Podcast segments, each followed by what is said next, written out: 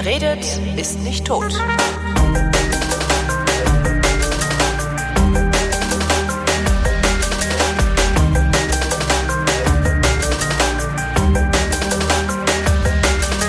Ich rede mit Kai, der ist äh, Optikermeister aus Bretten in Baden. Bretten in Baden. Baden in Bretten. Egal, ich mache keine schlechten Wortspiele, dazu bin ich gerade nicht in der Lage. Ich spreche mit Kai, der ist Optikermeister aus Bretten in Baden. Äh, du, und arbeitet aber nicht mehr als Optiker, sondern äh, hat eine Optiker-Werbeagentur gegründet. Hallo Kai. Morgen, hi. Äh, erst fang, fangen wir mit dem Optiker an. Warum wird man eigentlich Optiker? Ist das nicht total nervtötend, immer nur schwitzende Gesichter anfassen zu müssen? Nee, nee, das hält sich, hält sich schwer in Grenzen. Ich meine, so hier in Deutschland ist die Schwitzezeit ja doch eher kurz. Mhm. Ähm, ja, bei, bei mir kam das eigentlich immer so, dass ich, äh, ich wusste am Anfang nicht so richtig, was ich werden will. Das ist ja auch so irgendwie mit 15 irgendwie äh, zu entscheiden, was was Rest vom Leben äh, so vorhat, ist ja schon ganz schön gemein. Ähm, Man sollte das gar nicht versuchen, finde ich ja. Ja, ja, also ich, ich kam irgendwie ähm, durch einen Tipp aus meiner Bekanntschaft, weil ich damals äh, sehr viel so Modellbau gemacht habe, kam ich irgendwie drauf, das könnte doch was sein und habe mich dann einfach mal ein bisschen eingelesen. Mal ein Wie, wa warum Modellbau? Wegen der Feinmechanik? ja, ja, genau, Ah, okay. genau. Ähm, also es, die, der, der Handwerksteil ist mittlerweile in dem Beruf eigentlich gar nicht mehr so heftig präsent. Äh, damals aber, oder das ist eben das, was so, ich denke, sagen wir, die meisten draußen vielleicht nur so ein bisschen im Kopf haben. Und äh, irgendwie kam dann so der Tipp, ich habe dann mal ein Praktikum gemacht, es hat mir echt großen Spaß gemacht und äh, ja, kam dann so dazu. Und also der Beruf selbst ist eigentlich äh, sehr angenehm, weil er sehr abwechslungsreich ist. Also man hat mit, mit Kunden zu tun, ähm, kann da im Grunde genommen halt eben viel, hat viel Verkauf, ähm, man hat äh, Kalkulation und so weiter, also auch viel, äh, viel so Bürogeschichten und halt eben auch noch eine handwerkliche Komponente in, in der Werkstatt. Also es ist ein sehr abwechslungsreicher Beruf, der, der nicht langweilig wird. Ich wollte gerade sagen, stimmt, das klingt gut, ja. ja, die Nachteile sind halt einfach äh, Dienstleistung generell halt bescheidene Öffnungszeiten und das Handwerk ist halt eben auch jetzt nicht so knallermäßig bezahlt. Ich wollte gerade sagen, äh, ist es nicht sogar eher mies bezahlt, wenn man Optiker ist? Ja, ja, also es ist äh, mittlerweile ist es ist es einiges hochgegangen. Also als ich damals irgendwie Ausbildung gemacht habe, waren das noch 450 Mark irgendwie. Also 98 war das, als ich angefangen habe. Mittlerweile sind sie schon einigermaßen gut bezahlt. Ähm, ich glaube, die Friseure sind im Handwerk noch hinten dran, Ja. aber eben als Banker oder ähnliches verdienst schon einiges mehr. Und es ist so im späteren Berufsleben ist es so, dass du, ähm, ich habe die Zahlen jetzt nicht ganz genau im Kopf, aber so als Geselle bist du in der Regel so mit mit 2,2 ungefähr dabei äh, brutto. Und, und als Meister, ähm, ja, so zwischen 2,5 und 2,8, sowas. Die Also Ecke auch, nicht, auch nicht viel mehr, aber die Meisterprüfung zahlst du selbst, oder? Ähm, ja, jein. Also es gibt, es gibt staatliche Schulen, äh, zum Beispiel auch in Köln, ähm, die gehen ähm, zwischen zwei und zweieinhalb Jahre. Da Aha. kostet die Schule an sich nichts, sondern du zahlst dann eben nur deine Prüfungsgebühr. Äh, und es gibt private Schulen, die machen das ganze, die ganze Vorbereitung halt in einem Jahr. Also du hast halt eben äh, quasi ein Jahr oder eineinhalb weniger Verdienstausfall, was das Ganze lukrativ macht. Äh, und dafür kostet die Schule dann aber so, ähm, ja, was, also ich habe es ja in Karlsruhe gemacht, weil das bei mir halt quasi ums Eck ist. Äh, und da kostet die Schule mit Prüfungen und allem so 13.000, 14.000. Alter Vater. Ja, Das also- verdienst du aber doch nie, das holst du doch nie mehr rein, oder? Ja, für mich war relativ klar, dass ich das gern machen würde, weil es ist ähm, äh, ganz offiziell ist es so, dass äh, diese Augenprüfung und Kontaktlinsenanpassung äh, dürfen äh, nur Meister machen. Ah. Gesellen unter Aufsicht heißt es so schön offiziell deutsch. Also es heißt ähm, ähm, ja, also theoretisch kann es im Grunde genommen äh, jeder, der es mal beigebracht bekommen hat, aber halt eben dafür gerade stehen muss, definitiv ein Meister in Geschäften, äh, in denen aber ein bisschen, ich sag mal, äh, hochwertig verkauft wird, beziehungsweise eben mehr auf Beratung und, und Qualität eben da auch Wert gelegt wird, äh, machen die Dinge im Grunde genommen wirklich nur, nur eben die Meister. Ähm, und ähm, das war so für mich ein Ding, wo ich eigentlich gerne hin wollte. Und von dem her war klar, das eben möglichst zügig durchzuziehen. Und äh, zu meiner Zeit damals war es einfach so, ähm, dass du äh, noch fünf Jahre äh, quasi im Beruf sein musstest für die Meisterprüfung, wobei die drei Jahre ähm, Ausbildungszeit dazugezählt haben. Also das heißt, ich habe noch zwei Jahre quasi gearbeitet und dann die Meisterschule gemacht hier in Karlsruhe eben in einem Jahr. Und ähm, ja, war dann mit, glaube ich, 24 oder so war ich dann Meister. Also geldmäßig macht's äh, nur bedingt Sinn. Also da geht's dann wirklich eher drum, um die Dinge, die man halt eben dann mehr machen kann. Ähm, ja, wobei Wie, wie ist es, wie ist es mit äh, Laden eröffnen? Dürfen das nur Meister oder darf auch ein Geselle einen Optikerladen aufmachen? Oder darf sogar ich einen Brillenladen aufmachen? Nee, also äh, die die äh, Augenop äh, Augenoptik-Handwerk ist ähm, ist noch in der, ich weiß gar nicht mehr, wie wie das heißt, in dem äh, irgend so Rollenabschnitt, wo du eben noch Meisterpflicht hast. Also du brauchst einen Meister im Geschäft, wobei du jetzt, wenn du jetzt eben einen, einen, einen Laden eröffnen möchtest, kannst du einfach auch einen Meister anstellen, der hängt seinen Brief rein und dann ist auch in Ordnung. Ah, das ist der Trick. Du machst also die Meisterprüfung und dann wirst du wirst du praktisch sowas wie eine umgekehrte Briefkastenfirma. Könnte man das machen, dass ich sage so, ich mache jetzt, ich werde jetzt Optikermeister und äh, äh, hänge jetzt halt in jeden Laden, äh, überall der einen Laden aufmachen will, einen Meisterbrief rein. Das kostet dich dann allerdings 500 Euro pro Monat. Nee, ich glaube das nicht. Also ich da, äh, also da muss ich gestehen, bin ich jetzt nicht ganz so form drin, aber ich. Äh, das, du hast nicht genug kriminelle Energie. Äh, also wie gesagt, da habe ich keine so richtige okay. Ahnung. Mike ist, limitiert, aber es gibt dann immer so Ausnahmegenehmigungen und Gedöns. Also wenn, wenn man da irgendwie äh, mal eine Weile lang eben auch mal ohne machen kann, kann man das irgendwie beantragen. So äh, braucht dann irgendwie guten Grund. Aber in der Regel ist eben äh, ist da eine Pflicht. Das ist auch so ähm, mit der Punkt, wo unsere Branche so ein bisschen versucht, diese ganzen äh, Internethändler, äh, wie jetzt zum Beispiel Mr. Specs oder sowas, da irgendwie, ähm, äh, die versuchen ja irgendwie, die hassen ja das Internet alle irgendwie abgrundtief, äh, weil das macht ja das eigene Geschäft kaputt, wenn sie ja. sich nicht drum kümmern. Und das war immer so äh, eben einer der Punkte, die man da irgendwie äh, ankreiden kann. Aber man, die, die, äh, also gerade zumindest die größeren Händlern haben da ja spätestens in ihren, in ihren Kundenhotlines dann eben auch so ein, zwei Leute aus dem Fach, äh, die da irgendwelche Fragen beantworten können und schwupps haben sie halt eben auch ihre Genehmigung. Kann man mit einem Brillenladen Geld verdienen? Also kann man davon gut leben? Weil wenn ich so mir viel Mann angucke, Brillenfassungen für einen Zehner und so, ich kann mir das immer gar nicht vorstellen, wie das gehen soll.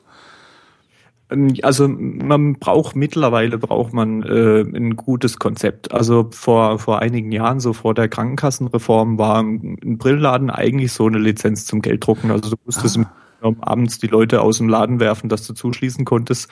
Äh, du hattest nicht viel zu tun, weil die kamen, hatten ein Rezept vom Arzt und dann hatten die die Wahl zwischen der Herrenfassung, der Darmfassung und der Kinderfassung äh, und da kamen die von der Kasse bezahlten Gläser rein, fertig aus und du hast abgerechnet und gut war. Äh, die Krankenkassenreform hat so der Branche schon ganz schön ähm, äh, ja, schwer getan oder die mussten halt eben ein bisschen umstellen. Das heißt, früher wurden Brillen von der gesetzlichen Krankenversicherung bezahlt? Genau, also ich war, ich war bis vor kurzem privat versichert und meine Brille ist damit versichert gewesen. Das heißt, ich weiß gar nicht, wie das äh, als Kassenpatient ist. Ich bin neuerdings erst Kassenpatient und sehr gespannt. Ähm, also als ich 98 angefangen habe, ich glaube äh, 2000 rum oder sowas war die letzte Reform. Als ich angefangen habe, gab es schon nichts mehr zur Fassung, aber halt eben noch ähm, äh, zu den Gläsern äh, gab es noch was dazu. Mhm. Es waren irgendwie so im, im äh, Gleitsichtbereich, also wenn Ferne und Nähe mit drin ist, waren es irgendwie so 50 Euro pro äh, Glas äh, und im Fernbereich äh, ja so, so 5, 6, 7 Euro, also relativ wenig. Mhm. Heutzutage ist es so, dass äh, es gibt noch einen Kassensatz, aber dazu musst du entweder unter 18 sein, um den abzurechnen und dann, wie gesagt, sind es 14, 15 Euro, also jetzt nicht so der Knaller. Äh, oder wenn du auf beiden Augen äh, mit Brille oder, oder irgendeiner Korrektion schlechter als 30 Prozent siehst, dann kannst du auch noch ein bisschen was abrechnen, wobei die Leute dann im Grunde genommen eigentlich schon irgendwie andere Hilfsmittel als eine Brille brauchen, um da irgendwie äh, halt noch vernünftig, äh, vernünftig was sehen zu können.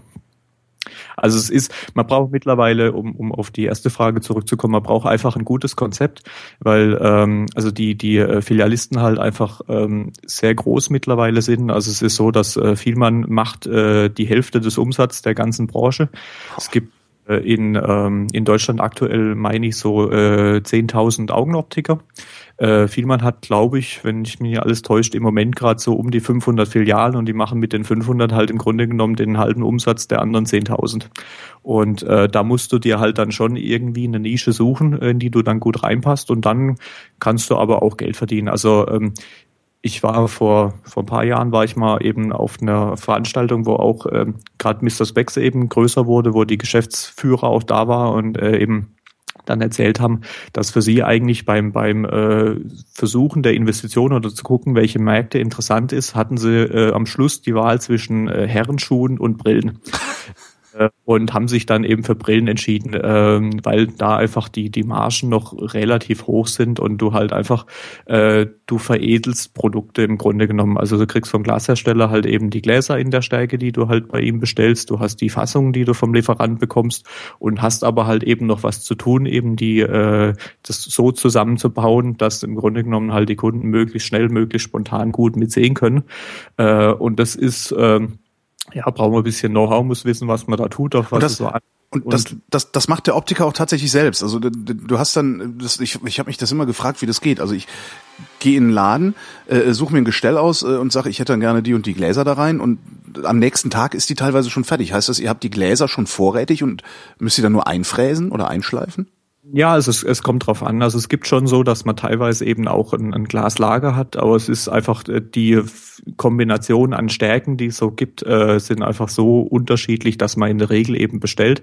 Ähm, aber je nach Glas hat eben der Glaslieferant das Ganze am Lager und ähm, also die Gläser kommen in der Regel mit dem äh, mit mit äh, Transmed, also diesen äh, Dienst, der auch die Apotheken beliefert Ah, halt über Nacht aus. Also das heißt, wenn ich bis 16, 17 Uhr äh, Gläser bestelle, die der äh, Hersteller am Lager hat, dann habe ich die morgens bei mir und kann sie halt eben dann auch einschleifen, klar. wie lange brauchst du, um so Gläser in ein Gestell einzuschleifen?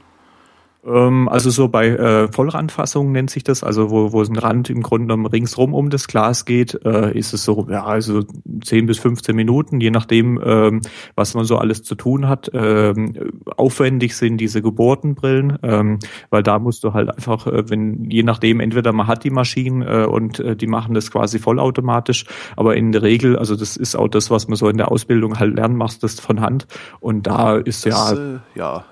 Eine Stunde ist es dann halt schon Arbeit. Wer wissen will, wer wissen will, wie das ist, kann mal versuchen, auf Fliesen zu bohren. Ja, Würde äh, ich jetzt mal vermuten, dass das so einen ähnlichen, also das so. ja, es funktioniert eigentlich sogar relativ gut. Also Also, ja, wahrscheinlich, weil eure Bohrer schneller laufen als das, womit ich Fliesen bohre, ne? Das ist gut möglich, ja. Nee, also es, es klappt, äh, klappt schon ganz gut. Man braucht ein bisschen Übung. Ich meine, du, du lernst in der Ausbildung halt eben sehr viel. Äh, also ich weiß noch, mein erster Ausbildungstag, äh, da hatte ich, äh, es gibt immer so eine Kiste mit, mit uralten Brillen, äh, die man so irgendwie bekommt. Die hat mir mein Chef in die Hand gedrückt und hat gemeint, so, und jetzt machst du die Dinger mal kaputt. Ich so, wie jetzt? Äh, ja, äh, du musst jetzt einfach mal rausfinden, wie weit man an welchem Teil der Brille drehen kann, bis es abfällt. Das ein Gefühl für bekommst, so ab jetzt wird's eng. Äh, eben, wenn man später eben Brillen richtet oder so weiter, dass du halt einfach äh, eben, ja, wenn du so, was weiß ich, das Ding ist verbogen und du biegst es zurück und irgendwann kommst halt an den Punkt, wo du merkst, hoppla, wenn ich jetzt weitermache, dann geht's kaputt. Und, äh, ja, um da einfach so eine Vorsicht zu kriegen und dann habe ich da halt zig Fassungen auseinandergebaut und die nächsten Wochen bestanden halt drin, die verschiedenen Möglichkeiten eben durchzugehen, wie man das Ding wieder instand setzt. Du sagtest eben Margen. Ähm, wie hoch ist die Differenz zwischen Einkauf und Verkaufspreisen?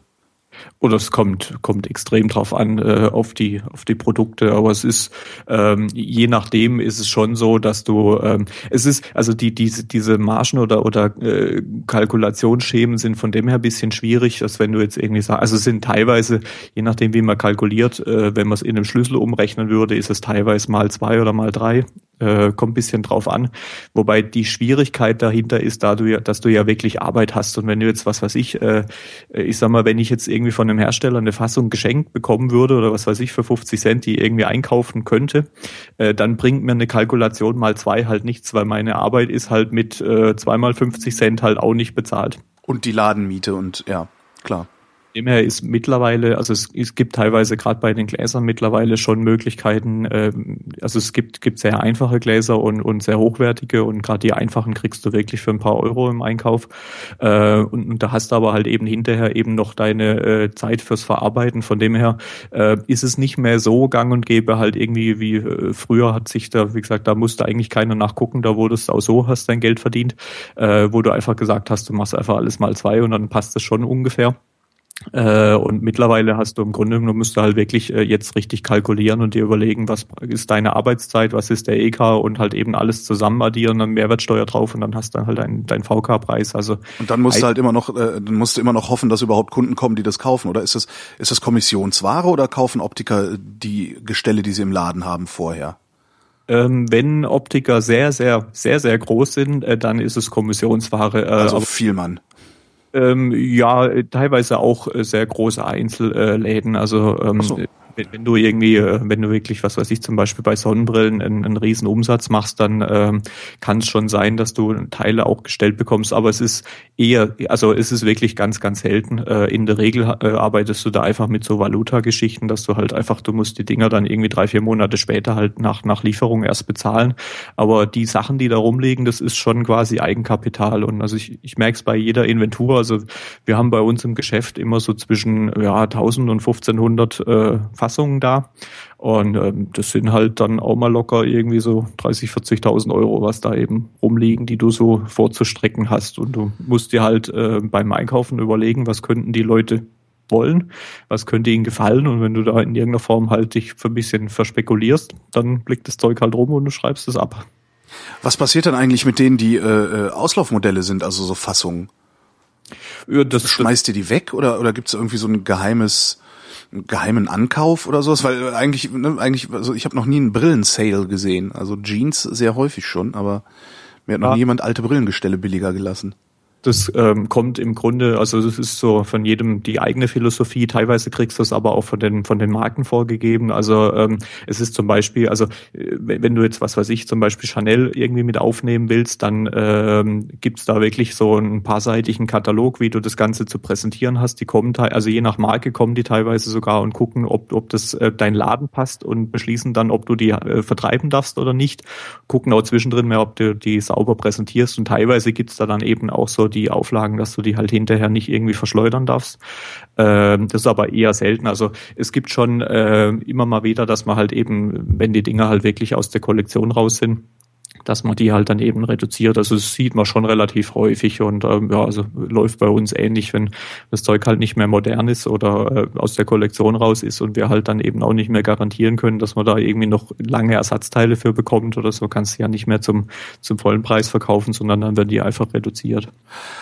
Ich habe ja neuerdings Haftschalen. Genau.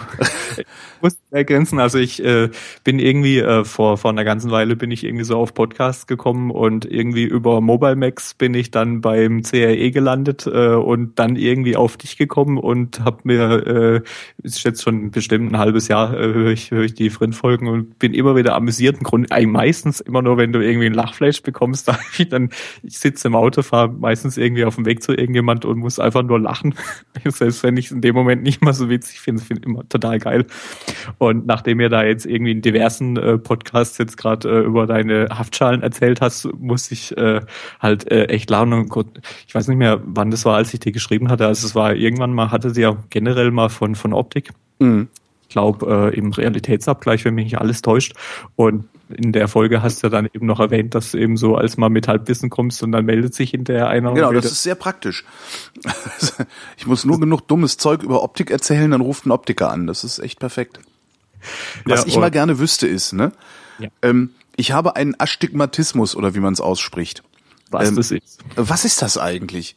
Das Weil das wird so in Grad angegeben, also denke ich, es ist irgendwie gedreht.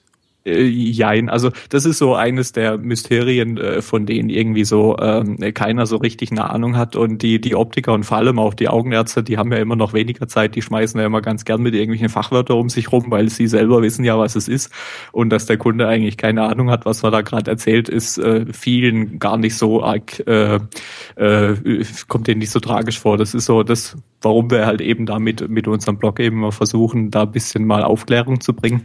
Also es ist ganz einfach, wie du dir das vorstellen kannst. Also das Auge ist nicht äh, kugelrund, wie jetzt zum Beispiel ein Ball, mhm. sondern in der Regel wird eben zum Beispiel durch Lidspannung äh, von oben und unten das Auge bisschen gequetscht. Also gequetscht klingt jetzt ein bisschen schlimm, äh, es ist nichts Tragisches, aber du hast eben, musst dir so vorstellen, als wenn du auf einen Ball drauf sitzt.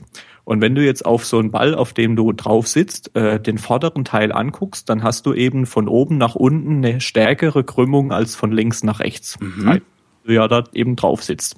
Das gleiche ist eben beim, beim Auge mit, mit dem Liddruck. Also ich habe von oben nach unten in der Regel eine etwas andere Krümmung als von links nach rechts. Das hat erstmal jeder Mensch.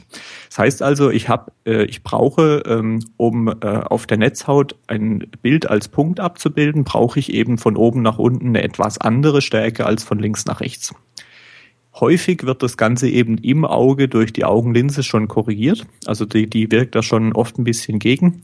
Und bei vielen Menschen bleibt da halt einfach ein bisschen was übrig und das ist dann eben dieser äh, Zylinder, mit dem man das korrigiert oder eben diese Hornhautverkrümmung, von denen da jeder eben redet. Und äh, in dieser Stärke, die man da in der Brille oder in der Kontaktlinse oder ähnlichem hat, äh, gibt es im Grunde genommen drei Werte. Das eine ist der, der Grundwert an, an Stärke.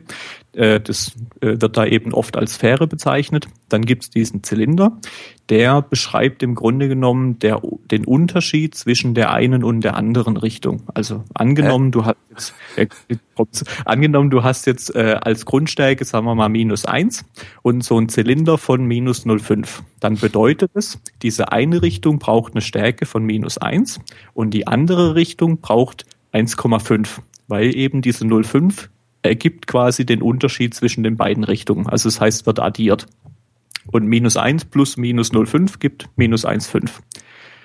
Und das, das, sind dann die Dioptrien, die ich habe, oder wie? Genau, also die, okay. das eine ist die Dioptrie in der, in der einen Richtung oder in der einen äh, Achslage quasi und, und die andere Stärke ist eben die andere Dioptriestärke eben in der anderen Richtung. Und um zu beschreiben, in welche Richtung das eben vors Auge muss, kommt dann als dritter Wert eben noch diese Achslage. Ha. Kann man das so äh, so, so einigermaßen habe ich das jetzt verstanden. Ich habe nämlich immer gedacht, also weil weil da stand halt Zyl drauf, ne, also Zylinder und ich dachte, okay, da ist im Auge ist irgendwie ein Zylinder und der ist nicht ganz gerade.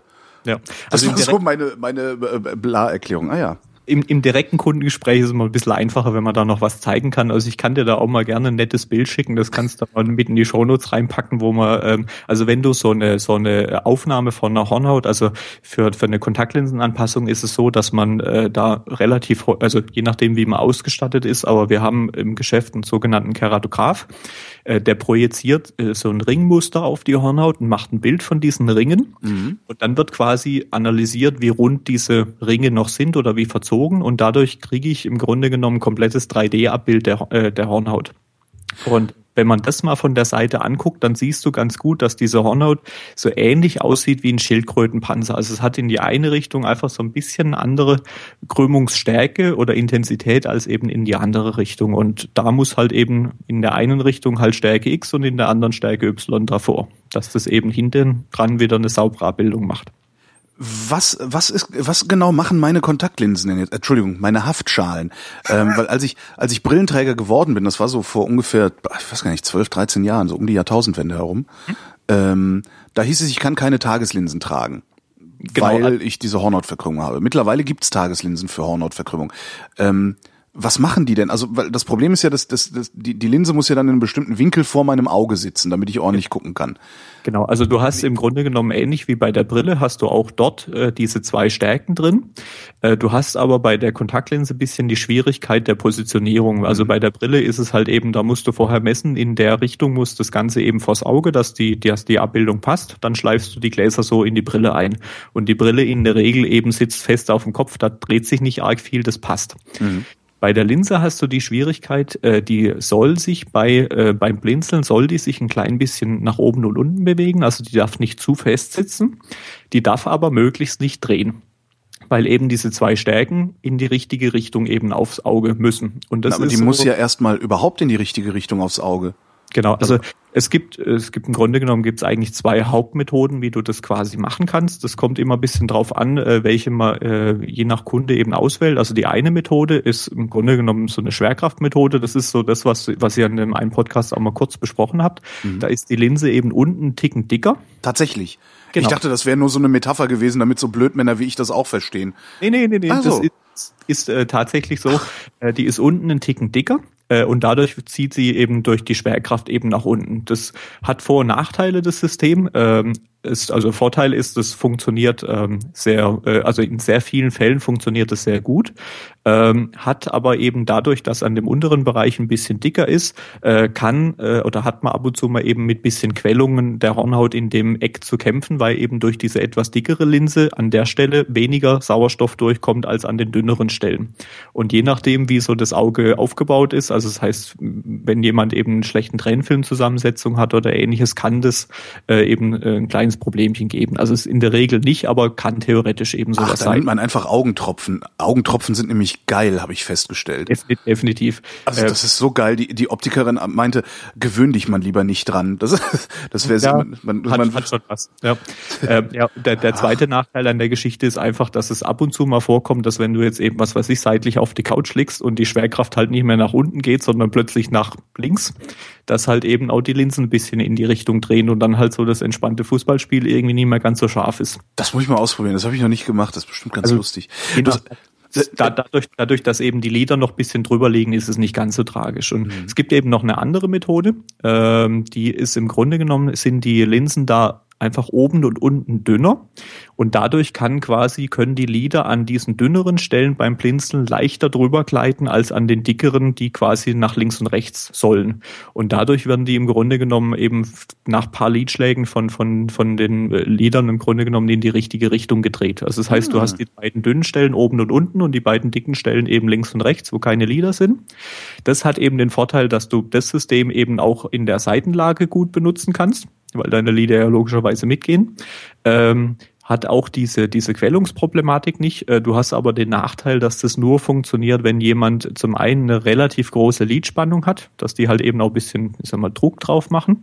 Äh, und die, äh, du darfst nicht so einen großen Leadspalt haben. Also ähm, jemand, der, ich sag mal, Riesenaugen hat, wo einfach die Lieder sehr weit vom, vom Auge weg sind oder von, von der Hornhaut weg sind, da greifen die Lieder halt eben die Linse recht wenig und da funktioniert das nicht so gut. Also daher hat jede Linse ähm, ähm, hat ein, eines dieser Stabilisierungsprinzipien, nennt sich das. Und äh, wenn halt das eine nicht funktioniert, äh, muss man dann halt eben auf, auf ein anderes wechseln. Und das bedingt in der Regel dann auch eine, eine, äh, ja, einen Produktwechsel, weil eben die meisten Produkte eben nur mit einer Version der beiden gibt. Die Linsen sind luftdurchlässig, habe ich das richtig verstanden? Ja, also Sauer sauerstoffdurchlässig, ja. Wie, äh, das ist aber doch, die sind doch, das sind doch Linsen. Ja, ja, das ist äh, hochkomplexe Geschichte. Also so in den Anfangsjahren, äh, so in den ersten paar Jahren waren das ja alte äh, Flugzeugscheiben aus dem Krieg, äh, weil die aus irgendeinem Grund, ich weiß nicht, ich hatte es früher mal gelernt, äh, bin da aber jetzt auch nicht mehr ganz so form drin, aber das, äh, die waren irgendwie im, glaube ersten, zweiten Weltkrieg waren diese Flugzeugscheiben einfach extrem gut verarbeitet äh, und haben sich dafür eben für solche harten Linsen gut geeignet. Und die waren halt, da ging überhaupt nichts durch, logischerweise. Ja, aber die haben die dann nochmal klein geschliffen, oder? Also mein, ja, ich glaub, ja, okay. Also, aber wie dick, wie dick ist, wie dick ist so eine Kontaktlinse? Wie viel, ich, also ich meine, ich habe das ja öfter auf dem Finger jetzt, aber das Boah, ist ja nicht mal ein Millimeter, ne? Nee, nee, nee, das ist, äh, ist wesentlich dünner. Also es kommt ein bisschen drauf an. Also so grundsätzlich gilt, gilt die Formel, je kürzer die Linse halten muss, also äh, je, je schneller sie ausgetauscht wird, desto dünner kannst du sie fertigen. Und mhm. deswegen ist eigentlich, ich sag mal, so eine Tageslinse ist eigentlich somit das Beste fürs Auge, weil halt eben diese, äh, diese häufige Tauschrhythmus eben dazu führt, dass ich die Linse dünn machen kann. Und das hat zwei Vorteile. Zum einen kommt halt der Sauerstoff durch weniger Material leichter durch als durch dickes. Äh, und eben das, beim, das Lied hat beim Drübergleiten halt weniger Hub quasi, also man spürt die Linse einfach weniger. Ähm, hat halt auch noch den Vorteil, dass man halt eben sich um, um Pflegemittel und so Zeug eigentlich nicht groß kümmern muss. Also das ist so eine ganz angenehme Geschichte. Und ähm, ja, also ich habe es jetzt nicht im Kopf, aber die sind, sind nicht wirklich dick, ähm, schwankt aber ein bisschen. Mhm. Und äh, ja, genau. Also zu, zu den Flugzeugscheiben. Ja. Genau, ähm, also es sind ähm, die die modernen Linsen haben wirklich, also jeder Hersteller äh, bezeichnet es so ein bisschen anders. Es gibt da ganz ganz fiese äh, äh, Kennzahlen, die im Grunde genommen, wenn ich dir die jetzt an den Kopf hau, du auch nichts mit anfangen kannst. Mhm. Ähm, aber vor kurzem hat jetzt ein Hersteller mal angefangen mit äh, einem Sauerstofffluss. Das ist, glaube ich, noch so ein Kennwert, mit dem man einigermaßen was anfangen kann. Und das sind moderne Linsen bei 98 bis 99 Prozent. Bedeutet, 98 Prozent des Sauerstoffs, den die Hornhaut erreichen würde ohne Linse, kommt auch durch die Linse durch. Wie lange würde ich diese 2% Sauerstoffunterversorgung aushalten, ohne Schaden zu nehmen? ist sehr unterschiedlich. Also ähm, es gibt ja diverse Linsen, die die halt eben auch eine Zulassung haben für für Dauertragen. Also das heißt, die ich jetzt eben nachts eben nicht nicht runternehmen muss. Ähm, und ähm, es ist sehr häufig in der Praxis so, dass eben, wenn ich jetzt eine Linse nehme, die, die da theoretisch die Zulassung Moment, für hat. es gibt Linsen, die ich nachts drin lassen kann? Ja, ja, klar. Also so Dauertragelinsen äh, sind mittlerweile sehr viele eben dafür zugelassen, weil ähm, im Grunde genommen für diese Zulassung eigentlich nur bedingt ist, dass eben eine gewisse Anzahl von, von Sauerstoff halt durchkommen muss, weil du nachts das Problem hast, dass eben, wenn, wenn das Lid zu ist, dass die Hornhaut an sich ja schon weniger Sauerstoff abbekommt. Mhm. Äh, und wenn dann halt eben eine Linse mit schlechtem äh, Sauerstofffluss quasi drauf ist, dann kommst du unter eine be bestimmte Grenze und dann, dann darf die Linse das nicht. Also ich hätte aber ich, hätte ich aber Schiss, dass mir die Augen irgendwie nicht mehr aufgehen morgens. Ja, also da, da, da würde ich auch wirklich ähm, alle, die sowas irgendwie vorhaben, äh, dazu raten, das wirklich mal unter Kontrolle zu machen. Also es ist eben nur, weil die Linse das offiziell darf, muss das nicht bei jedem funktionieren. Und mhm. äh, also in der Regel wird es so gemacht, wenn jemand es eben vorhat, äh, dass, dass man gerade in den, in den ersten ein, zwei Wochen äh, relativ viele Kontrollen macht, weil man da halt eben in das System natürlich schon mehr eingreift und auch, ähm, ja, ich sag mal, gerade morgens eben die Kontrollen macht und guckt, wie das ist, wenn sie frisch, äh, also relativ frisch nach dem Aufstehen. Aber da gibt's äh, theoretisch eben ähm, äh, Linsen, die das dürfen. Aber du merkst natürlich schon, wenn du eine Linse jeden Abend irgendwie absetzt und die, die reinigst, äh, dass das ein anderes Tragegefühl gerade so gegen Abend eben ist, als wenn du die Linse halt jetzt wirklich seit irgendwie einigen Tagen am Stück eben trägst. Ja, ich bin, so. ich bin immer noch an dem Punkt, wo äh, ich das sogar als angenehm empfinde, die Linse abends rauszunehmen. Mhm. Also weil das, ich weiß nicht, ob das jemals aufhört, ähm, da bin ich mal gespannt. Aber bei mir ist es im Moment wirklich so, dass ich das immer noch als als Störfaktor empfinde im Auge, das Ding. Ja, es ist, ähm, also generell ist es so, dass eben diese, diese torischen Kontaktlinsen, also die mit dem Zylinder einfach ähm, eben bedingt eben durch die, durch die Bauform, in, in der Regel sind es eben diese untere Stelle bisschen dicker, hast du eben, ähm, spürt man die tendenziell immer ein Tickchen mehr als eben die, die anderen und dann äh, kommt es einfach so auch auf die persönliche Konstitution an, ob man sie eben äh, irgendwann mal komplett vergisst. In der, Regel passiert es schon, geht meistens auch recht schnell. Ähm, ich vergleiche das als immer ganz gern mit so äh, Uhr- oder Ringtragen. Also wenn du das erste Mal eben eine Uhr am Arm hast, dann hast du die auch die ganze Zeit im Kopf. Mhm. Äh, und nach kurzer Zeit ist einfach dieser Impuls oder dieser Nervenreflex zwar immer noch da, aber das Gehirn blendet es einfach aus. Und in dem Moment, wo du dann über die Uhr mit irgendjemand redest, spürst du wieder. Und im nächsten Moment, wo du nicht mehr drüber redest, ist es wieder weg. Ja, stimmt. Das macht äh, schon. Und ähm, so in der Art funktioniert es im Grunde genommen auch bei den Linsen. Also es das heißt immer in, oder auch mit der Brille. Also wenn du eine Brille auf hast äh, und irgendjemand spricht dich auf die Brille an, in dem Moment wirst du sie selber wieder eben sehen und sie dir auffallen. Und im nächsten Moment, wo es um ein anderes Thema geht, ist es wieder weg. Hat gerade äh, funktioniert. In dem Moment, wo du drüber gesprochen hast, ist der Rahmen, also meine Brille ist schwarz äh, ja. und der Rahmen ist mir aufgefallen in dem Moment. Ja, ja der Trick funktioniert immer wieder. Sehr schön.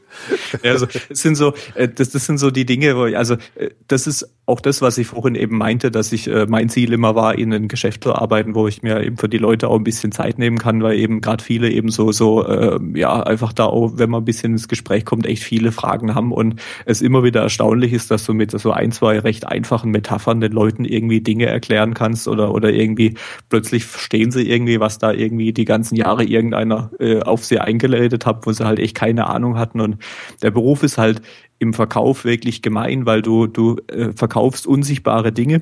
Du verkaufst gerade bei den Brillen verkaufst du halt äh, Produkte, die die Leute nicht ausprobieren können, weil ich kann halt eben in den verschiedenen Stärken das nicht mal geschwind irgendwie die verschiedenen Glasqualitäten irgendwie im im im Wechsel eben zeigen, sondern ich muss dir irgendwie was quasi anhand von von Bildern und Demonstrationen äh, zeigen und dann kriegst du am Schluss die richtige äh, die die schlussendlich ausgewählte Brille und ob jetzt das bessere Glas äh, wie viel eben das besser gewesen wäre äh, für dich oder wie, wie schlecht das, das Schlechtere eben ist im Vergleich, siehst du halt nie. Und ähm, das, das macht's halt schon ein bisschen gemein im Verkauf. Und aber auf der anderen Seite halt eben auch echt einen großen Spaß, den Leuten da so die, die ähm, ein oder andere Frage vielleicht auch irgendwie mal näher bringen zu können.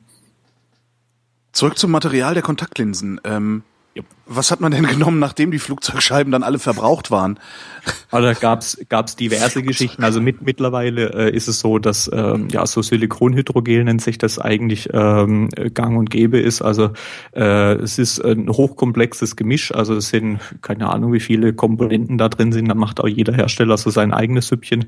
Ähm, aber du hast so ein bisschen das Problem, dass eben also die Basis mittlerweile eben Silikon ist, ähm, was ähm, gerade für ähm, ja die Haltbarkeit und, und äh, die, die Elastizität und was weiß ich was alles eigentlich ganz praktisch ist, Silikon aber eigentlich wasserabweisend ist. Und jetzt muss man halt eben verschiedene Dinge tun, um dem äh, der Linse oder dem Linsenmaterial halt beizubringen, dass die sich doch bitte mit Feuchtigkeit vertragen soll, weil sonst ist einfach auf dem Auge mit Tränenfilm halt einfach doof. Mhm.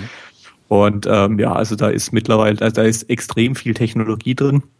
Äh, und ähm, es gibt wirklich also unterschiedliche Materialien, ähm, also auch in diesem Weichlinsensektor. Also da, da haben wir ja bisher noch gar nicht drüber geredet. Also es gibt grundsätzlich gibt es eben weiche Linsen. Äh, das sind eben diese relativ äh, ja, dehnbaren äh, Dinger, die man, äh, also in der Regel sind das eben diese Monatslinsen, Jahreslinsen oder auch Tageslinsen. Und dann gibt's eben noch äh, harte oder wie man sie heutzutage lieber nennt, etwas formstabile Linsen. Ähm, die kommen mittlerweile, also die haben auch Vor- und Nachteile, die spürt man gerade am Anfang etwas mehr, weil die einfach ähm, etwas mehr eben Fremdkörpergefühl produzieren, haben aber eben den Vorteil, dass die eben durch ihre Eigenstabilität quasi diese ganze Zylinder- und Hornhautverkrümmungsgeschichte eigentlich relativ obsolet machen. Das musst du dir so vorstellen, die Linse kommt quasi aufs Auge, ähm, hat vorne ihre gleichmäßige Krümmung, und im, hin, hinter der Linse wird quasi diese, diese Stellen, die jetzt quasi äh, von der Hornhaut einfach wo, wo die Hornhautkrümmung quasi mehr ist in diese eine Richtung, da ist einfach hinter der Linse dann ein bisschen mehr Tränenfilm. Und so hast du quasi, also die oh. hinter der Linse ist alles voll mit Tränenfilm und du hast halt vorne eine definierte Fläche mit äh, gleicher äh, Krümmung in alle Richtungen und plötzlich ist halt diese ganze Hornhautverkrümmungsgeschichte weg. Und das wird gerade dann interessant, wenn du halt eben eine sehr starke Hornhautverkrümmung hast, ähm, weil diese weichen Linsen, ähm, es ist so, dadurch, dass die eben sich bewegen sollen, aber eben nicht drehen dürfen, ist es, du kommst nicht drum rum, selbst mit den besten äh, Stabilisierungsprinzipien, dass die eben beim Lidschlag so ein paar Grad hin und her gehen. Mhm. Hast mit Sicherheit auch schon mitgekriegt. Ja, ja das ich, ich spiele da, ich spiel da gerne mit, weil manchmal ist ich, Blinzeln unscharf, Blinzel, Blinzel wieder scharf und nochmal Blinzel und nochmal unscharf. Ich spiele halt immer so ein bisschen mit rum gerade. Genau, und je, je, höher diese Stärke wird, desto heftiger sind so ein, zwei Grad Verdrehungen. Also ja. das heißt, wenn du so irgendwie zwei, drei Dioptriezylinder hast, dann macht es keinen Spaß mehr. Und dann hast du im Grunde genommen wirklich nur im, im optimalsten Moment ein vernünftiges Bild und sonst eigentlich fast die ganze Zeit nicht. Und da kommt man dann eben mit solche, mit solchen formstabilen Linsen ganz gut zurecht, weil dort im Grunde genommen diese ganze Hornhautverkrümmung eigentlich keine Rolle mehr spielt. Und dann funktionieren die halt sehr gut. Und äh, wie, wie, machen die das? Also ist es dann in den formstabilen Linsen, sind die dann äh, an der Stelle, wo sich mehr Tränenflüssigkeit sammeln soll, einfach ein bisschen, ja weiß nicht, haben die dann praktisch innen eine Aussparung?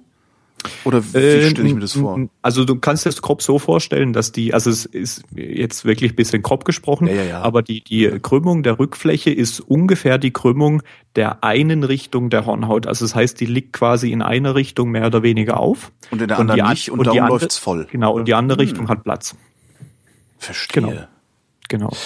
Wie also werden, da, da wie werden teilweise so noch komplexer, wenn es dann halt bisschen, also da gibt's noch verschiedene kompliziertere Fälle. Also gerade wenn diese Unterschiede der beiden Richtungen halt richtig heftig werden, dann kannst du es, so wie ich es jetzt gerade beschrieben habe, nicht mehr ganz so gut machen, weil die Linse sonst halt kippen würde.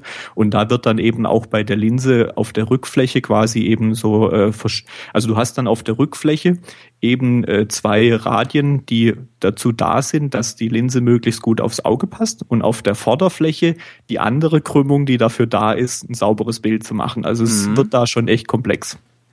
Und das alles auf äh, ein Viertel Millimeter oder sowas. Ja. ja. Wie, wie werden die, wie werden die eigentlich hergestellt? Die können ja nicht einzeln geschliffen werden wie so ein Brillenglas. Ähm, also Brillengläser sind wahrscheinlich in diesen großen Schleifautomaten dann irgendwie drin, ne? Genau, genau. Also bei, bei äh, Brillengläser läuft so, dass einfach die, also grundsätzlich die, äh, um äh, so eine Stärke eben herzustellen, kommt es quasi auf die Krümmung der Vorderfläche, Krümmung der Rückfläche und die Brechkraft des Materials an sich an. Also das heißt, wenn du jetzt ein, ein Material nimmst, was eine relativ kleine Brechkraft hat, dann musst du halt, ich sag mal, die beiden Flächen recht stark krümmen. Also gerade bei Brillengläsern kennt man das, das sind diese hochbrechenden Gläser, das schmeißt der ein oder andere Optiker mal ganz gerne so als Wort in den Raum, das sind die etwas teureren. Mhm. Ähm, das klingt für einen Kunden oftmals erstmal ein bisschen fies, weil ich will ja keine Gläser, die mehr brechen. ähm, also so in Form von kaputt gehen. Mhm. Äh, es kommt im Grunde genommen wirklich nur davon, dass eben die, die, das Material an sich eben eine höhere Brechkraft hat. Das heißt, ich kann die beiden Flächen flacher machen und dadurch die Linse halt, äh, die, die beiden Flächen näher aneinander bringen und dadurch ist eben das Glas eben dünner. Ähm, und also eben auf die drei Komponenten kommt es an. Und äh, in der Linsenproduktion ist es so, dass eben diese formstabilen Linsen, die werden eigentlich klassisch gedreht, so auf einer Drehbank. Ähm, und äh, bei den weichen Linsen ähm, kommt es drauf an, also so, ähm, da gibt's auch so Auftragsproduktionen, wo ich eben genau sagen kann, das und das hätte ich gerne. Dann wird quasi äh, ein äh, trockenes Produkt äh, auch gedreht und danach hydratisiert, also in, in Wasser eingelegt. Und das Gemeine ist, dass du dir quasi, also durch diesen Prozess, dass sich dann eben Wasser einlagert, verändert die Linse sich. Und die Hersteller müssen im Grunde genommen, äh, die wissen, wie die Linse am Schluss, wenn sie eben äh, hydratisiert ist, äh, aussehen soll und müssen quasi überlegen, wie sie die Flächen zu schleifen haben, dass wenn die sich später eben, wenn die Quellen quasi, äh, wie sie dann eben, äh, eben richtig sind. Ähm, also sie müssen ihr Material genau kennen. Die müssen halt wissen, um wie genau. viel quillt, quillt es eigentlich auf, an welcher Stelle. Genau. Ja, vor allem, weil eben auch die, die Krümmung halt eben sich dadurch ändert. Durch Aber die, die können die doch nicht alle einzeln schleifen. Also gerade eben. meine Tageslinsen, die sind genau. doch aus so labberigem Gummi. Die, das bei, bei, bei den ganzen Geschichten, also generell die ganzen Austauschsysteme, da muss es halt eben auch, äh, um, um die später dann halt eben im Verkauf auch zu einem einigermaßen humanen Preis verkaufen zu können, muss das halt eine Massenproduktion ja. sein. Und äh, da ist es in der Regel so, ähm, also du kannst dir das so grob vorstellen, du hast eine, eine Form, ähm, also da gibt's auch verschiedene Verfahren, aber so Grunde genommen hast du eine Form, wo einfach ähnlich wie ein Spritzguss im Grunde genommen läuft. Also da ah. kommt Tropfen rein und dann wird das Ding quasi ausgebacken.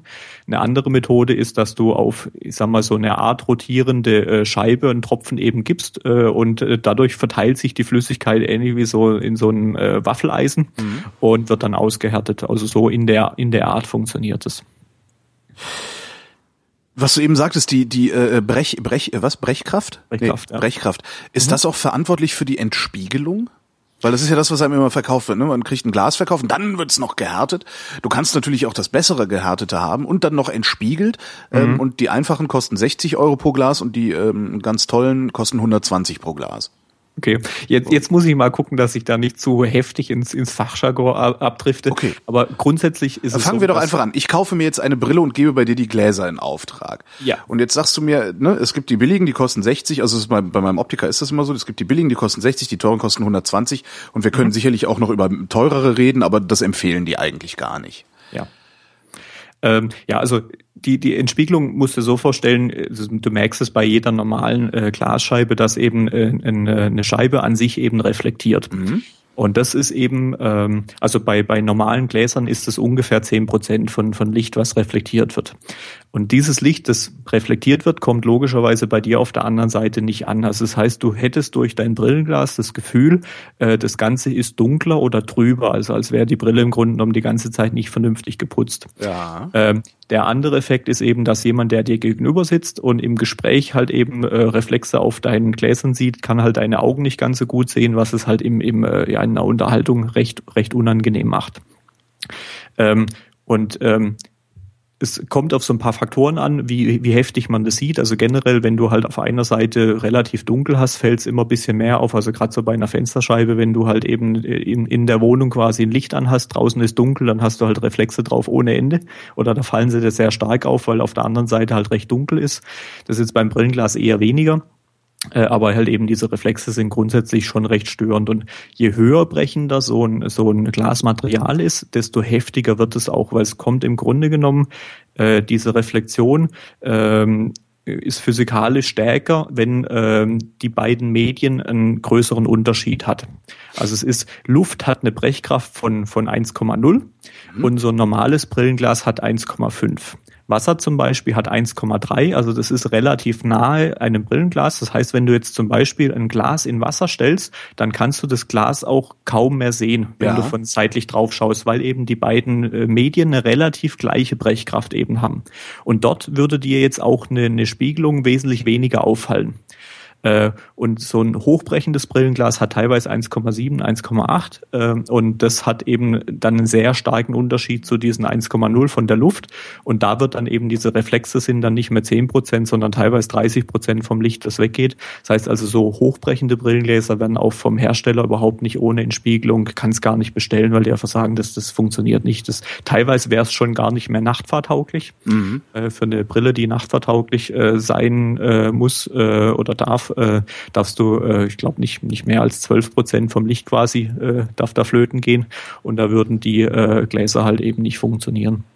Und also es gibt's quasi nur nur bei den, äh, sag mal, relativ normalen äh, Glasmaterialien, dass du da überhaupt noch eine Wahl hast zwischen den Spiegelungen und nicht. Aber für die meisten Hersteller ist es äh, mittlerweile so unlukrativ, die Gläser ohne rauszubringen, weil sie halt einfach recht viel Reklamation haben, weil die Leute hinterher so das Gefühl haben, die Brillen sind die ganze Zeit dreckig, mhm. dass sie das auch preislich einfach so anbieten, dass es gar keinen großen Sinn macht, eben da irgendwie, was weiß ich, für fünf Euro irgendwie auf den Spiegelungsversiegeln, das macht dann keiner mehr und schwupps haben sie es, haben sie das allen verkauft. Wie wird entspiegelt? Ist das, ich, ich hätte gedacht, dass man das direkt ins Material mit einarbeitet irgendwie. Nee, das sind also Beschichtungen. Also Beschichtung. sowohl diese, diese Hartschicht als auch die Entspiegelung sind, sind Beschichtungen, die werden aufgedampft äh, und sind scheiße dünn. Also ähm, so eine Entspiegelung ähm, ist, ist eine Mehrfachkomponente. Also du kannst grob, also du kannst für jede, mit einer Schicht kannst du für eine Wellenlänge entspiegeln. Also so mhm. äh, sichtbares Licht ist ja ein relativ großes Spektrum an Wellenlängen und äh, die Dicke dieser Schicht ist ein Viertel der Wellenlänge, die du, für die du entspiegeln möchtest. Also angenommen jetzt so, ähm, ich glaube 550 Nanometer ist so das, der, der Peak im sichtbaren Licht, den man so am meisten wahrnimmt, so ein Grünton. Das ist übrigens so mit der Grund, warum äh, alles, was Photosynthese macht, grün ist. Mhm. Können wir nachher mal kurz drüber reden. Ähm, und äh, eben, wenn ich jetzt eben eine Entspiegelung machen möchte, um diese 550 Nanometer zu filtern, dann ist die Schichtige ein Viertel dieser 550 Nanometer. Und äh, daher ist eigentlich auch relativ leicht erklärt, dass eine Brille, die irgendwie halt, was weiß ich, zehn Jahre alt ist und äh, äh, ich glaube statistisch im Jahr äh, ich meine, 8000 Mal geputzt wird, äh, irgendwann halt einfach mal diese paar hundert Nanometer die Geschichte halt eben auch ab und zu mal ein bisschen leiden kann. Ist das der Grund dafür, dass ihr immer sagt, man soll die nicht am T-Shirt putzen? Äh, ja, auch klar. Klar, also mein, wenn du halt eben dazu mit einer, mit einer rauen Oberfläche halt eben putzt, dann macht es die Sache natürlich nicht unbedingt besser. Äh, aber auch so, also selbst wenn du mit, mit besten Methoden die, die Dinger putzt, äh, hast du einfach, äh, ja, nach, nach einigen Jahren sehen die Dinger halt einfach nicht mehr so schön aus. Da kommt es nicht drum rum, es ist halt ein Gebrauchsgegenstand. Und ähm, ja, also wie gesagt, so statistisch ist es, glaube ich, so, dass du einige tausend Male im Jahr die, die Brille reinigst. Und ähm, ja, da kommt halt was zusammen. Die Schichtigen sind halt wirklich sehr, sehr dünn und haben ein bisschen auch noch so das Problem, dass in, äh, in der Optik die, die Firmen viel am Forschen, dass eben die, die äh, Gläser an sich mittlerweile in der Regel aus organischem, also aus Kunststoffmaterial sind und die Beschichtungen äh, von den Materialien, die hier zur Verfügung stehen, in der Regel eher ähm, ja so äh, kristalline Form haben. Also das heißt, die haben auch so ein bisschen anderen Dehnungskoeffizient oder wie sich das alles schön schimpft, ähm, was halt eben, ähm, also wenn, wenn die diese ganz dünne Beschichtung eine etwas andere Ausdehnung hat als eben das Grundmaterial, macht halt gerade so Temperaturschwankungen halt einfach, ist nicht ganz so leicht und ähm, also gerade wenn so Beschichtungen frisch vom Hersteller rauskommen, hat man manchmal eben auch so die Problematik, dass halt eben sich da mal irgendwas löst, äh, weil es halt noch nicht sauber ausgedacht ist. Also so eine Beschichtung besteht, also wenn man äh, frisch, frisch im Sinne von gerade erst ausgeliefert oder frisch im Sinne von sich gerade erst ausgedacht, also nagelneues Produkt? Ja, also ich meine, bis die sowas auf den Markt bringen, sind da in der Regel mhm. schon mal ein, zwei Jahre auch äh, Testballone quasi gefahren, aber eben wie, wie bei allem, wenn du aus der Beta-Phase rauskommst und hast die Massenproduktion, dann hast du halt einfach, da kommt dann auch nochmal das ein oder andere, was halt vorher nicht bedacht ist. Und ja, sowas so hatte ich und hab die, hab aber genau. verpeilt, dass ich da Garantie drauf gehabt hätte. Genau, das hast du ja erzählt. Also es ist, äh, wie schon gesagt, also du brauchst eben pro, ähm, ähm äh, pro Wellenlänge brauchst du quasi eine Schicht und deswegen sind es in der Regel so Schichtpakete aus wirklich 60, 70 Materialien oder mhm. Komponenten und das ist schon echt hochkomplex. Und gerade wenn da irgend äh, jemand was Neues macht, kommt schon als mal vor, dass man irgendwie so in, in der ersten Charge ab und zu mal so ein bisschen Probleme hat und das ist, da sind die extrem kulant und also in der Regel hast du zwei Jahre Garantie drauf. Äh, also wir kriegen da teilweise sogar drei durch und da wird es anstandslos irgendwie getauscht, wenn so irgendwas ist. Und ähm, ja, also wie, wie in der irgendeiner vorigen Folge schon mal erwähnt, also wenn irgendjemand das, das Gefühl hat, es sieht ein bisschen komisch aus, manchmal sind es auch äh, sind es auch Haarspray-Flecken, also die sehen ähnlich aus. Äh, aber auch das kriegt man eben mit dem richtigen Lösungsmittel runter. Also wenn irgendjemand was auf dem Brillenglas hat, was so mit normalem Putzen nicht runtergeht, einfach mal beim Optiker vorbeigehen, da guckt genau, und zwar rechtzeitig nicht. Also weil das ist echt bei mir. Ich hätte zwei Jahre Garantie gehabt und bin erst im dritten Jahr äh, äh damit beim Optiker gewesen, beziehungsweise habe das mhm. im dritten Jahr erst beim Optiker erwähnt. Witzigerweise. Zwischenzeitlich hatte ich mir noch eine neue Sonnenbrille geholt. Ähm, Und hatte da auch schon die Probleme auf dem Glas und habe aber gedacht, naja, das ist halt genau. so. Da gibt's einen ganz einfachen Trick. Ähm, also da kannst du zumindest dann mal rausfinden, wie nett dein Optiker ist. Äh, gib ihm, wenn du irgendwas dort machst, jedes Mal deine Brille zum mal ins Ultraschallbad äh, zum Reinigen, äh, mhm. weil hinterher wird er nämlich die Gläser einmal angucken, wenn er sie trocken macht. Und wenn er irgendwas drauf sieht, sollte er dich im, im Regelfall, also zumindest wenn, wenn eben die, also gerade wenn, wenn das noch in der Garantiezeit ist, wäre es eigentlich schon nett, wenn er eben sagt, da guck mal, da ist irgendwas drauf. Ja, ich das macht mal er. kurz nach, wenn du drin bist, dann äh, schickt man das klar aus. Also das heißt, wenn man irgendwie so in den ersten ein, zwei Jahren dort ist, ruhig mal einfach den Leuten mal die, die Brille mal zum Reinigen geben und dann kann man da quasi einmal drüber gucken und sieht halt eben, wenn irgendwas drauf ist. Ist dieses Ultraschall-Dings eigentlich die perfekte Reinigungsmöglichkeit? Weil ähm, ihr Optiker macht das halt immer oder macht ihr das, weil es halt so irgendwie so geil ist, so eine Ultraschallmaschine zu haben? Na, du, äh, wenn du da mal einen halben Tag daneben sitzt, dann hast du so einen dicken Schädel von dem oh, blöden ja. Ding. Das ist schon fies. Nee, es fun funktioniert halt sehr gut, weil du, äh, du kriegst halt ähm, den, den äh, Schmutz im Grunde genommen auch aus den Stellen raus, ähm, gerade so zwischen Fassungsrand und Glas, wo du halt mit normalen Putzen nicht hinkommst. Es funktioniert vom Prinzip her so, musst du dir vorstellen, ähm, äh, wenn also äh, die Feuchtigkeit geht in, in quasi die Ritzen rein äh, und äh, dieser, dieser Schall bringt eben dann halt eben die, die, äh, ja, das, das Wasser halt zum Vibrieren und der Dreck wird quasi weggesprengt mhm. und, und, halt eben rausgefahren. Und also wenn du so, ähm, je nachdem wie häufig das frequentiert ist, muss man dieses Spat dann mal so einen halben Tag oder Tag mal wechseln und wenn da mal, wenn da mal siehst, was da so verschmoddert teilweise rauskommt, ist teilweise schon echt äh, nicht schön. Aber es macht halt echt fiese Geräusche, äh, wobei ja. auch das äh, lernt man völlig zu unterdrücken. Da gibt's äh, in, in der Optikwerkstatt gibt's noch gemeinere Dinge, also zum Beispiel beim Schleifen von so hochbrechenden Gläsern, da äh, riecht's dann immer schön nach verdorbenen Eiern. Da gibt's teilweise mhm. herrscht, also zum Beispiel Zeiss macht, macht äh, einen Aromastoff ins Glas rein, der einfach nur äh, das Glas äh, neutral riechend macht beim Schleifen, weil so eben so hochbrechende so Gläser sind echt riecht. widerlich, ja. ja. Ähm, äh, ist da eigentlich was dran an dieser Legende? Äh, bloß keine feuchten Brillenputztücher aus dem Supermarkt, weißt du hier so, oder aus dem DM oder sowas, die haben ja immer so feuchte Brillenputztücher. Stimmt das, dass man die nicht verwenden sollte? Mm, ja, das ist ein, ein Thema, da wirst du wahrscheinlich, wenn zehn Leute fragst, äh, zehn unterschiedliche oh. Meinungen hören. Ähm, Aber also was ist, wenn ich einen Optiker frage? Genau, also ich gebe dir jetzt gleich mal meine Antwort. Mal möglich, wenn andere Optiker zuhören, dass der ein oder andere nochmal eine andere äh, Meinung zu hat. Also grundsätzlich ist es so, dass die gerade die eben die Hartbeschichtung der, der Gläser mittlerweile schon sehr gut sind. Man muss also nicht mehr so aufpassen. Früher hat man da irgendwie auch gesagt, du darfst da keine Tücher nehmen, äh, was weiß ich, wo irgendwie ein bisschen, ein bisschen Holzanteil drin ist, weil du dann alles verkratzt. Das ist mittlerweile nicht mehr so tragisch. Ähm, für mich ist, äh, wenn, wenn ich irgendjemand erkläre, wie, wie man eine Brille zu putzen hat, empfehle ich immer, also zumindest wenn irgendwo ein Wasserhahn in der Nähe ist, einmal die Brille unterm laufenden Wasser durchziehen, dass einfach der Dreck runtergespült ist, weil du den im Grunde genommen sonst reinreibst.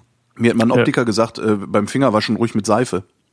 Ja, ja, das, das geht schon. Also ähm, ähm, du hast halt, also wenn du wenn du den den Schmutz runtergespült hast, kannst du hinterher mit so ziemlich allem drüber gehen und die diese feuchten Tücher haben halt einfach ähm, die, also du kriegst von deinem Optiker gesagt, reinige die Brille bitte nass äh, mit dem Hintergedanken beim Optiker eben, der Dreck muss erstmal runtergespült werden, bevor du ihn reinreibst. Mhm. Und diese, äh, diese Tücher, geben dir als Kunden ja einfach mal den, das Gefühl, ja, ja, ich reinige ja nass. Du mhm. hast aber den Dreck halt vorher nicht runtergespült, sondern du reibst ihn halt nass ins Glas rein.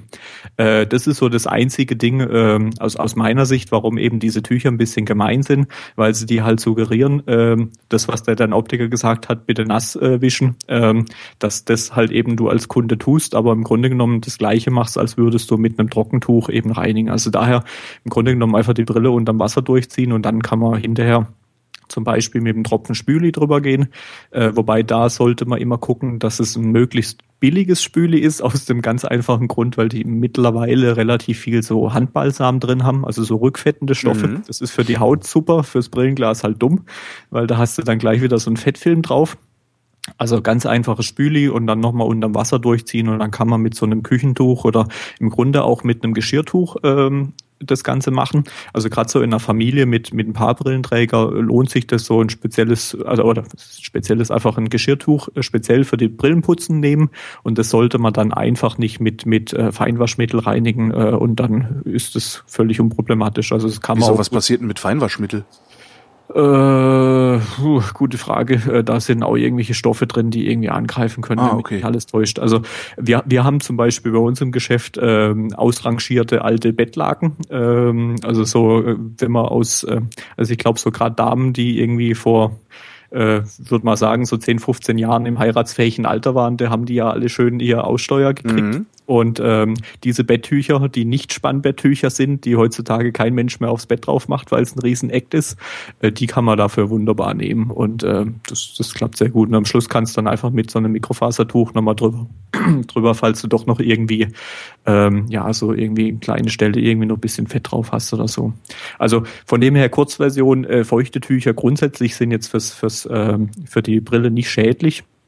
Ähm, sind aber halt eben aus dem Grund, dass du dir halt suggerieren, äh, du putzt feucht, aber der Staub halt trotzdem noch auf dem Glas sitzt und du ihn halt reinreiben kannst. Nicht ganz so geschickt. Also man muss halt einfach drüber nachdenken, was man da tut. Also einmal die Brille quasi wirklich waschen, also unter Wasser durchziehen und danach kann man eigentlich mit so ziemlich allem ran. Also auch irgendwie Fensterputzmittel zum Beispiel geht ganz gut. Also wir haben zum Beispiel bei uns in diesem Ultraschallbad ist immer ein bisschen Spüli mit drin äh, und eben auch noch so ein bisschen scheibenklar weil das eben, äh, ja, eben diesen, diesen Fettfilm auch nochmal ganz gut wegkriegt. Scheibenklar. Ja. Ähm, wie funktioniert eigentlich ein Auge? Und warum ist man kurz- oder weitsichtig? Also ich glaube. Ich äh, vermute wenn- mal, dass das mit der Funktion des Auges zusammenhängt. Darum habe ich die Frage jetzt in einem.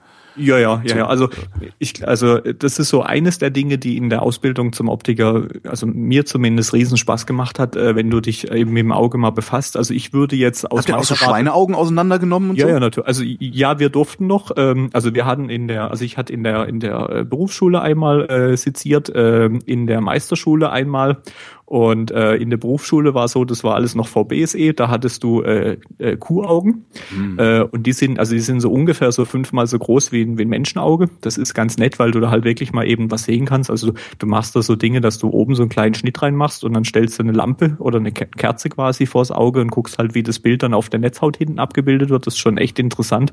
Und das siehst halt eben bei einem fünfmal so großen Auge halt sehr gut. Äh, nach nach äh, Rinderwahn war das alles nicht mehr erlaubt. Äh, und jetzt nimmt man in der Regel Schweineaugen, die haben so den Vorteil, die sind so circa gleich groß wie Menschenaugen. Also du hast so eine 1 zu 1 Maßstab, äh, siehst aber halt nicht ganz so gut. Aber das ist, ähm, war für uns ein Riesenspaß, weil vor allem in der Meisterschule haben wir das an einem Tag gemacht, wo wir irgendwie alle äh, sehr lang in der ähm, in Clubs unterwegs waren, irgendwie zwei Stunden Schlaf auf dem Buckel haben. Da ist es schon ein Riesenspaß, dann Augen zu sezieren. Ähm, Fällt das nicht außen, also wie, ähm, aus was für es Material ist das Auge? Müsste das nicht auseinanderfallen? Also wenn du das einmal durchschneidest, äh, macht das dann nicht irgendwie und, und Nee, also glitscht es, so weg? Ist so, also was ich ursprünglich mal raus wollte, das ist da, also das Auge selbst ist unheimlich ähm, also faszinierend. Also du hast in, in der Augenoptik machst du wirklich eineinhalb Jahre nur das Auge in Anatomie. Und also kann sein, dass wenn jemand sich ein anderes Teil am Körper irgendwie sehr intensiv lernt, äh, dass es genauso faszinierend ist. Aber das Auge, du musst dir mal vorstellen, ähm, du kannst äh, in einem stockdunklen Raum, äh, in dem irgendwo in der Ecke eine einzelne LED leuchtet, kannst du dich orientieren und du kannst fast in die, in die Sonne reinschauen. Also du hast ein Lichtspektrum, das du abdecken kannst, da kommt überhaupt keine Maschine hinterher und also so gibt's ganz viele Dinge, wo das einfach, ähm, wenn du dich da ein bisschen näher mit beschäftigst, einfach denkst, Wahnsinn, was das irgendwie alles kann.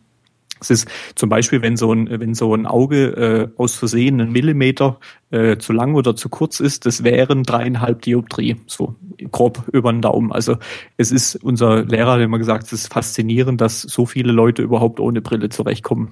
Äh, theoretisch, wenn du überlegen kann, äh, überlegst, was da in, in der Anatomie alles passieren könnte, dass du eben nicht vernünftig siehst, ist total krank. Gehst du, gehst du also davon aus, dass, äh, weiß ich nicht, fast alle eine Brille bräuchten? Äh, Irgendwann definitiv. Also da, das ist ein anderes Thema, da können wir nachher noch kurz drüber reden, aber irgendwann muss jeder, kommt um Brille tragen Das nicht ist ein drum bisschen wie Also- Hämorrhoiden, ja? Genau, also mit Tim hat es ja letztens von, äh, da kannst du dann gern mal einen netten Gruß von mir sagen, er kommt nicht drum um. ich erkläre dir dann nachher gern warum. Äh, aber noch kurz zurück zum Auge. Also es ist äh, diese, äh, das Weiße, was du da am Auge siehst, also das ist die sogenannte Lederhaut. Im vorderen Teil ist da drüber noch die, die Bindehaut, also das bisschen glasige, was man sieht, aber der eigentliche Teil dahinter ist die Lederhaut. Äh, und die ist heißt nicht ohne Grund im Deutschen so, die ist abartig stabil. Also du musst, äh, wenn du eben so ein, ein kleines Loch da reinschneiden willst, um da reinzugucken, musst du äh, mit einem wirklich scharfen Skalpell drei, vier, fünf Mal schneiden, bis du da durch bist. Äh, und so ein Skalpell macht ja normalerweise alles putt. Mhm. Und äh, also es ist schon sehr faszinierend. Das einzigste wirklich ähm, relativ äh, instabile ist eben die Hornhaut äh, mhm. und auch da schützt sich der der Körper sehr gut. Also wenn du ähm, wenn du die Augen schließt, dann rollen deine Augen nach oben außen. Also das heißt, die, die Hornhaut versucht, in die Schädelhöhle reinzukommen. dass eben nach vorne eben nur dieses weiße, äh, sehr stabile eben ist. Ja. Also deswegen ist so Squash zum Beispiel so was Fieses, ähm, weil es gibt in der Natur, was jetzt der Mensch nicht erschaffen hat, relativ wenig, äh, das in die Augenhöhle reinpasst. So ein Squashball tut es aber. Äh, also das heißt, wenn du den wirklich abbekommst, dann geht der auch aufs Auge. So größere Dinge. Ähm, Warum spielen Squash-Leute oft mit so Brillen? Genau, genau. Also ah. das ist so eine der fiesesten Unfälle, weil die Dinger halt auch noch dazu wahnsinnig schnell sind. Also da geht echt viel kaputt, wenn man so ein Ding ins Auge kriegt. Ähm, so andere Bälle oder sonst was so in der Natur draußen gibt, hat eigentlich äh, passt da kaum hin. Also das heißt, es wird von der Nase und und äh, eben dem, dem äh, Stirnknochen quasi oben diese Augenhöhle ganz gut eben abgehalten. Also das ist so die Schutzmechanismen vom Auge sind schon sehr gut durchdacht. Und äh, um auf die, die Fehlsichtigkeiten und so mal zurückzukommen, ähm, es ist so, ähm, du musst dir das grob so vorstellen, äh, dass das Auge entweder zu lang oder zu kurz gebaut ist. Äh, und also es ist, die meisten Leute sind kurzsichtig.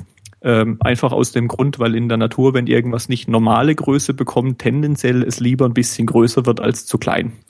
Äh, das heißt also, Kurzsichtige haben ein Stückchen zu langen Augapfel und mhm. äh, Weitsichtige ein Stückchen zu kurzen und äh, ist dann auch physikalisch recht leicht zu, äh, zu merken. Also die, die Weitsichtigen, die brauchen diese Plusgläser, also Sammellinsen, äh, die eben das Licht etwas näher äh, also etwas weiter vorne bündeln. Also das heißt, die haben zu kurzes Auge und du musst das Licht, das Licht dann einfach als Punkt ein Stückchen vorholen. Ah. Und die, die Minuslinsen sind eben Streulinsen. Also das heißt, die machen den Lichtstrahl ein bisschen weiter auf. Die bringen eben diesen Lichtpunkt etwas weiter nach hinten für das etwas zu lange Auge.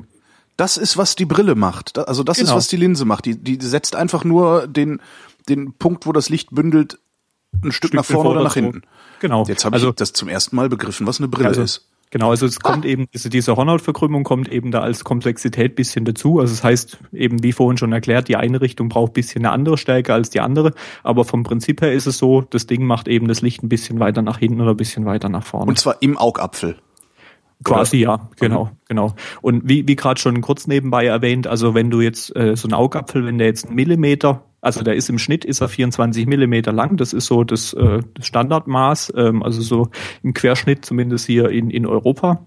Äh, und wenn du jetzt einen Millimeter zu langes Auge hast, dann bräuchtest du so ungefähr drei, dreieinhalb Dioptrie. Also daran erkennst du schon jemand, der so eine halbe Dioptrie hat. Das ist in, in Millimetern ist es unheimlich wenig. Mhm. Äh, und das Ganze eben für, für ähm, ja, ein anatomisches Objekt, wo halt eben zum Beispiel eben durch die Lider eben Druck drauf entsteht. Also wenn die Lidspannung mal weniger wird, ist so, so ein, was weiß ich, Zehntels Millimeter äh, relativ schnell passiert.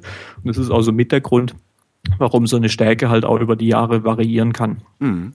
Noch dazu ist man äh, aktuell so nach Studien auch so der Meinung, dass das Auge ähnlich wie das Ohr das ganze Leben wächst. Ähm, das Ach. ist noch nicht so ganz so äh, 100 Prozent raus, aber es trifft so ganz gut in die äh, in die Richtung, äh, was du so in, in ähm, im Alltag merkst, dass also Kurzsichtige tendenziell eigentlich über die ganzen Jahre eher stärker kurzsichtig werden, weil eben das Auge tendenziell größer wird. Ja. Äh, werden Weitsichtige über die Jahre dann nicht mehr weitsichtig, sondern weniger weitsichtig?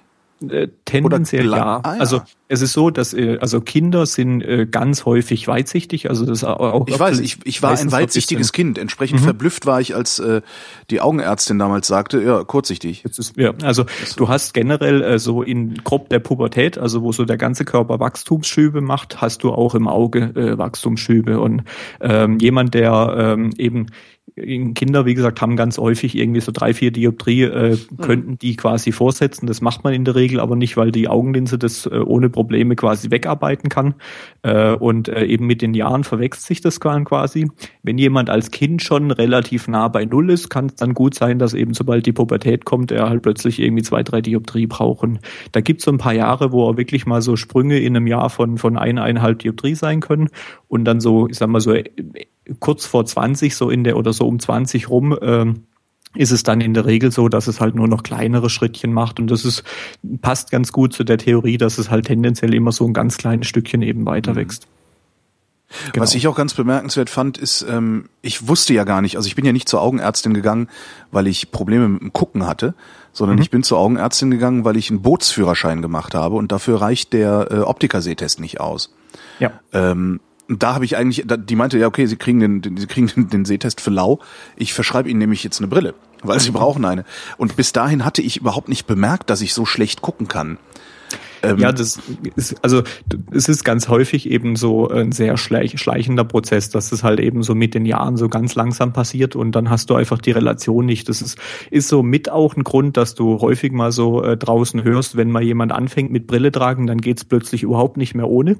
Ja, ähm, ja so war's bei mir. Genau. Das, das ist, Grund, äh, Grunde ist es eigentlich, ist es nicht richtig, weil wenn du jetzt mal ein paar Tage ohne Brille, äh, dann gewöhnst dich da auch wieder dran. Es ist aber ganz schön gemein für dein Gehirn, wenn du mal weißt, wie scharf die Welt sein kann, dann ja. plötzlich wieder ohne zu leben.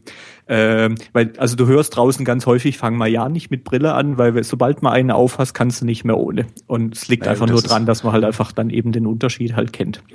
Und ähm, also du hast heutzutage hast du ein relativ gutes, so in Anführungszeichen Frühwarnsystem. Also es gibt recht viele äh, Teste, äh, so in den Grundschulen und dann zu den Führerscheinen und so weiter, wo du die Leute halt schon ganz gut eben rausbekommst. Ja, aber wenn du, wenn du nicht gerade so ein Poser bist wie ich, der dann denkt so, ja, ich fahre jetzt Boot, weil das ist ja voll sexy Boot zu sein, dann machst du nach deinem 18. Lebensjahr, wenn du einen Autoführerschein gemacht hast, machst du doch nie wieder einen Sehtest wenn du nicht. Das stimmt, ja. Also eher selten. Also das ist so ein Ding, wo ich ähm, also so aus dem Alltag auch immer wieder denke, es wäre vielleicht gar nicht schlecht, wenn sie es, es ist ja irgendwie gerade am diskutieren, ob sie das irgendwie, ob du da alle paar Jahre mal einen Führerschein irgendwie äh, zumindest so die paar Untersuchungen erneuern müsstest, weil mhm. es ist teilweise schon echt heftig, wenn du siehst, was so Leute draußen rumfahren. Ich habe manchmal Kunden, äh, wo ich dann irgendwie denke, ja, sag mir bitte, wenn du in die Stadt fährst, dann halte ich mich da von der Straße fern. Ja, vor allen Dingen die ganzen, ähm, die ganzen Nachtblinden denen mit einer Brille ja auch durchaus noch geholfen wäre, habe ich oft das Gefühl. Mhm. Also ich habe auch im Freundeskreis Leute, die der festen Überzeugung sind, keine Brille zu brauchen. Und ich sitze halt neben denen im Auto und denke, Alter, du brauchst eine Brille, das wird langsam auch echt gefährlich hier. Ja. Und immer wenn ich sage, kommen dann so lustige Antworten, die ich auch nie verstanden habe, bis kürzlich mir mein Optiker das erklärt hat. Dann kommen so Antworten wie, nee, ich brauche keine Brille, ich habe nämlich eine Sehkraft von 100 Prozent. Ja, das ist aber, ähm, also das, das heißt auch recht wenig. Also genau, das heißt, das ich habe nämlich eine Sehkraft von 200 Prozent. Ja und ich brauche eine Brille. Also ohne Brille gehe ich nicht aus dem Haus. Ja, also das ist die diese diese Prozentanzeige ist äh, oder Ansage ist eigentlich ziemlich bescheuert, ähm, weil, weil es einfach es irritiert ein bisschen. Also das wird mittlerweile eigentlich auch nur noch so im im ich sag mal Kundenjargon benutzt, weil es draußen eben sich die Leute so ein bisschen was drunter vorstellen können, wenn auch im Grunde genommen nicht offensichtlich wirklich. ja nicht, weil alle glauben genau. 100 Prozent wäre das Maximum und das genau. wäre das Beste. Ne? Nee, so ist es nicht. Also es ist äh, in, in der Optik äh, gibt es äh, also es gibt einen sogenannten sogenannten Visus. Das ist also die, die äh, Anzeige quasi, wie, wie hoch deine Sehkraft ist. Mhm. Äh, und äh, eben Visus 1,0 sind eben diese umgangssprachlichen 100 Prozent. Und im Grunde diese, dieser Visus heißt eigentlich nur, wie groß darf die Öffnung maximal sein, dass du sie noch als Öffnung wahrnimmst. Und das, was die, die Norm in, in Europa hinbekommt, das hat irgendeiner mal festgelegt als 1,0, als 100 Prozent. Mhm. Das ist der und Durchschnitt, bei, ne? Genau, wie bei jeder ja, Norm, es gibt halt Leute drüber und Leute drunter. Ja, das ist genauso, als würdest du rumrennen und würdest dir was drauf einbilden, dass dein IQ 100 ist. Genau. Weil das also ja. Es ist in, in, in jungen Jahren, also so, ich sag mal so bis bis 20, 25 ist eigentlich der der Schnitt eher bei 120, mhm. ähm, also 1,2 äh, und äh, in ich sag mal so äh, über 60, 70 geht's ist der Schnitt eher so bei bei 80 Prozent. Also es mhm. hat auch wirklich was mit dem Alter zu tun ähm, und was was viele halt eben nicht wissen, also die die Sehkraft oder die die äh, was man halt eben eben sehen kann, also die, dieser Visus äh, hat im Grunde überhaupt nichts mit der Stärke zu tun. Mhm. mit der Brillenglasstärke. Also es kommt äh, ins Geschäft, hast du auch wirklich jeden so zweiten, dritten Tag, dass dir irgendeiner sagt, ja hier, äh, das eine Auge ist mein schlecht sehendes Auge und ich dann sagen muss, nee, eigentlich nicht. Also du musst dir das so vorstellen, die Stärke, wie gerade vorhin schon erklärt, macht also gibt nur an, was muss ich tun, dass ich den, den Bildpunkt auf die Netzhaut bringe. Mhm. Was du jetzt als Sehkraft hast, ist ja noch viel mehr. Also das heißt, ähm, sind irgendwelche Medien im Auge trüb, dass eben vielleicht das Bild hinten nicht scharf ankommt. Äh, wie wandelt die Netzhaut diese, diesen, äh, dieses Bild in einen Nerv, äh, in, in, in äh, Impuls quasi um? Wie wird es zum Gehirn äh, transportiert? Wie interpretiert das Gehirn diesen äh, Reflex? Und alles das ist am Schluss dann eben deine Sehkraft. Also das heißt, du kannst mit minus 10 kannst du, also als Stärke minus 10, kannst du eine Sehkraft von 120, 130 Prozent haben, kann aber sein, du hast auch nur 20 Prozent. Mhm. Äh, du kannst aber auch mit einer Stärke von null sein, dass du irgendwie nur 20, 30 Prozent siehst oder 200. Also ähm, die, die Stärke ist unabhängig davon eben, was die Sehkraft ist. Und es kann dann eben halt auch mal vorkommen, wenn jetzt jemand eben in der Brille auf der einen Seite, was weiß ich, minus drei hat und auf der anderen minus zwei, dass sein Auge mit der höheren Stärke trotzdem besser sieht als das andere. Es ist eher selten, weil meistens das mit der höheren Stärke auch ein, ein Tickchen schlechter sieht. Aber theoretisch wäre es eben möglich und das den Leuten irgendwie zu verklickern ist manchmal ein bisschen, bisschen gemein. Aber eben die, diese Sehkraft ist auch, du kannst im Grunde genommen auch immer nur im gleichen Raum vergleichen, weil eben wenn jetzt, was weiß ich, also du kannst den, den Augenarzt mit dem, mit, mit irgendeinem Optiker oder so schwer vergleichen oder auch wir intern, wir haben bei uns drei Prüfräume. Ich kann also diese, diese Sehkraft ist wirklich so eine grobe Angabe, die mir dazu dient, rauszubekommen, wenn jemand innerhalb kurzer Zeit erhebliche Schwankungen hat, dann muss ich ihn zum Augenarzt schicken. Weil im Grunde genommen, wenn an dem Tag irgendwie in einem Raum heller ist äh, mhm. oder ich eine neue Glühbirne reinmache oder so irgendwas, dann siehst du einfach einen Tick, hast einen höheren Kontrast und kannst vielleicht ein bisschen mehr lesen. Ja. Dann hast du halt eben Tagesschwankungen noch mit ja, drin. Das, also, das habe ich ja auch gemerkt, jetzt, als wir die Linsen genau. eingepasst haben bei mir. Das war halt, ja, das, das war Stundenschwankungen im Grunde sogar gewesen gewesen. Genau. Und also. daher ist diese, diese, diese ganze Geschichte, muss man ein bisschen vorsichtig sein. Aber, aber man kann halt ich finde, man kann es den Leuten halt nicht oft genug sagen. Nur weil du eine 100% Sehkraft hast, heißt das nicht, dass du gut gucken kannst. Ja. Also ich, zum, ich zum Beispiel, ich habe ähm, also ich habe keine sehr große Stärke ähm, und ich komme komm ohne eigentlich so ungefähr auf 80 Prozent mhm. und hatte immer eine, ein bisschen quasi als mal so als Optiker trägst du ja in der Regel dann auch irgendwie so eine Brille. Wobei, das ist, das ist auch, auch so, interessant. Ich habe noch nie einen Optiker kennengelernt, der keine Brille trägt oder eine Optiker. Wollte gerade sagen, das ist so auch ein Gerücht, dass äh, alle Optiker Brillen tragen müssen. Ist in der Regel, also es, da gibt es keine wirkliche Vorschrift. In manchen Geschäften ist es schon erwünscht äh, und es ist also ähm, Ach so als Dresscode sozusagen. Quasi ja. Ah, also es hat einen ganz einfachen Hintergrund. Also das optimalste Verkaufsgespräch ist, wenn jemand reinkommt und sagt, die hätte ich gern. Ja. Zwei Sekunden beendet. Ja. Und darum geht's und dass du halt so ein bisschen eben zeigst, was so gerade irgendwie modisch irgendwie gerade geht. Ähm, aber eben ähm, also dass du halt im Grunde genommen auch hinter deinen eigenen Produkten stehst. Also, aber dass jemand, der wirklich keine Stärke braucht, eben dann im Geschäft eben mit einer Brille rumläuft, eben mit, mit Gläsern ohne Stärke, das hast du jetzt nicht ganz so häufig. Aber es brauchen halt äh, 60, 70 Prozent der Leute brauchen halt ein bisschen eine Stärke und eben äh, so, ich sag mal, selbst kleine Stärken, die du jetzt draußen vielleicht nicht unbedingt korrigiert hättest, hast dann halt als Optiker auf der Nase. Aber zum Beispiel bei mir, wenn ich jetzt so, also zumindest als ich noch voll mit dabei war an Tagen, wo ich jetzt viele Linsen anpasse, Anpassungen zum Beispiel hatte, da habe ich dann tendenziell auch ganz gern selbst Kontaktlinsen getragen, allein schon, weil ich dann halt eben an diese Mikroskope und so weiter halt eben nicht permanent die Brille absetzen muss mhm. und so. Also einfach rein aus dem, aus dem Praktischen. Und dann ist es auf jedem, auf jedem äh, Optiker-Kongress immer ganz lustig, gerade wenn es irgendwie um, äh, also so, so Tagungen um Kontaktlinsen geht und du guckst da im Raum um und da haben irgendwie 90 Prozent der Leute Brillen auf und ich denke immer, ey, ihr habt es nicht so ganz verstanden. Ja, ähm, ja, also. Ähm, Aber vielleicht, weiß ich nicht, vielleicht werden ja tatsächlich mehr, mehr, mehr fehlsichtige Optiker, kann ja durchaus sein.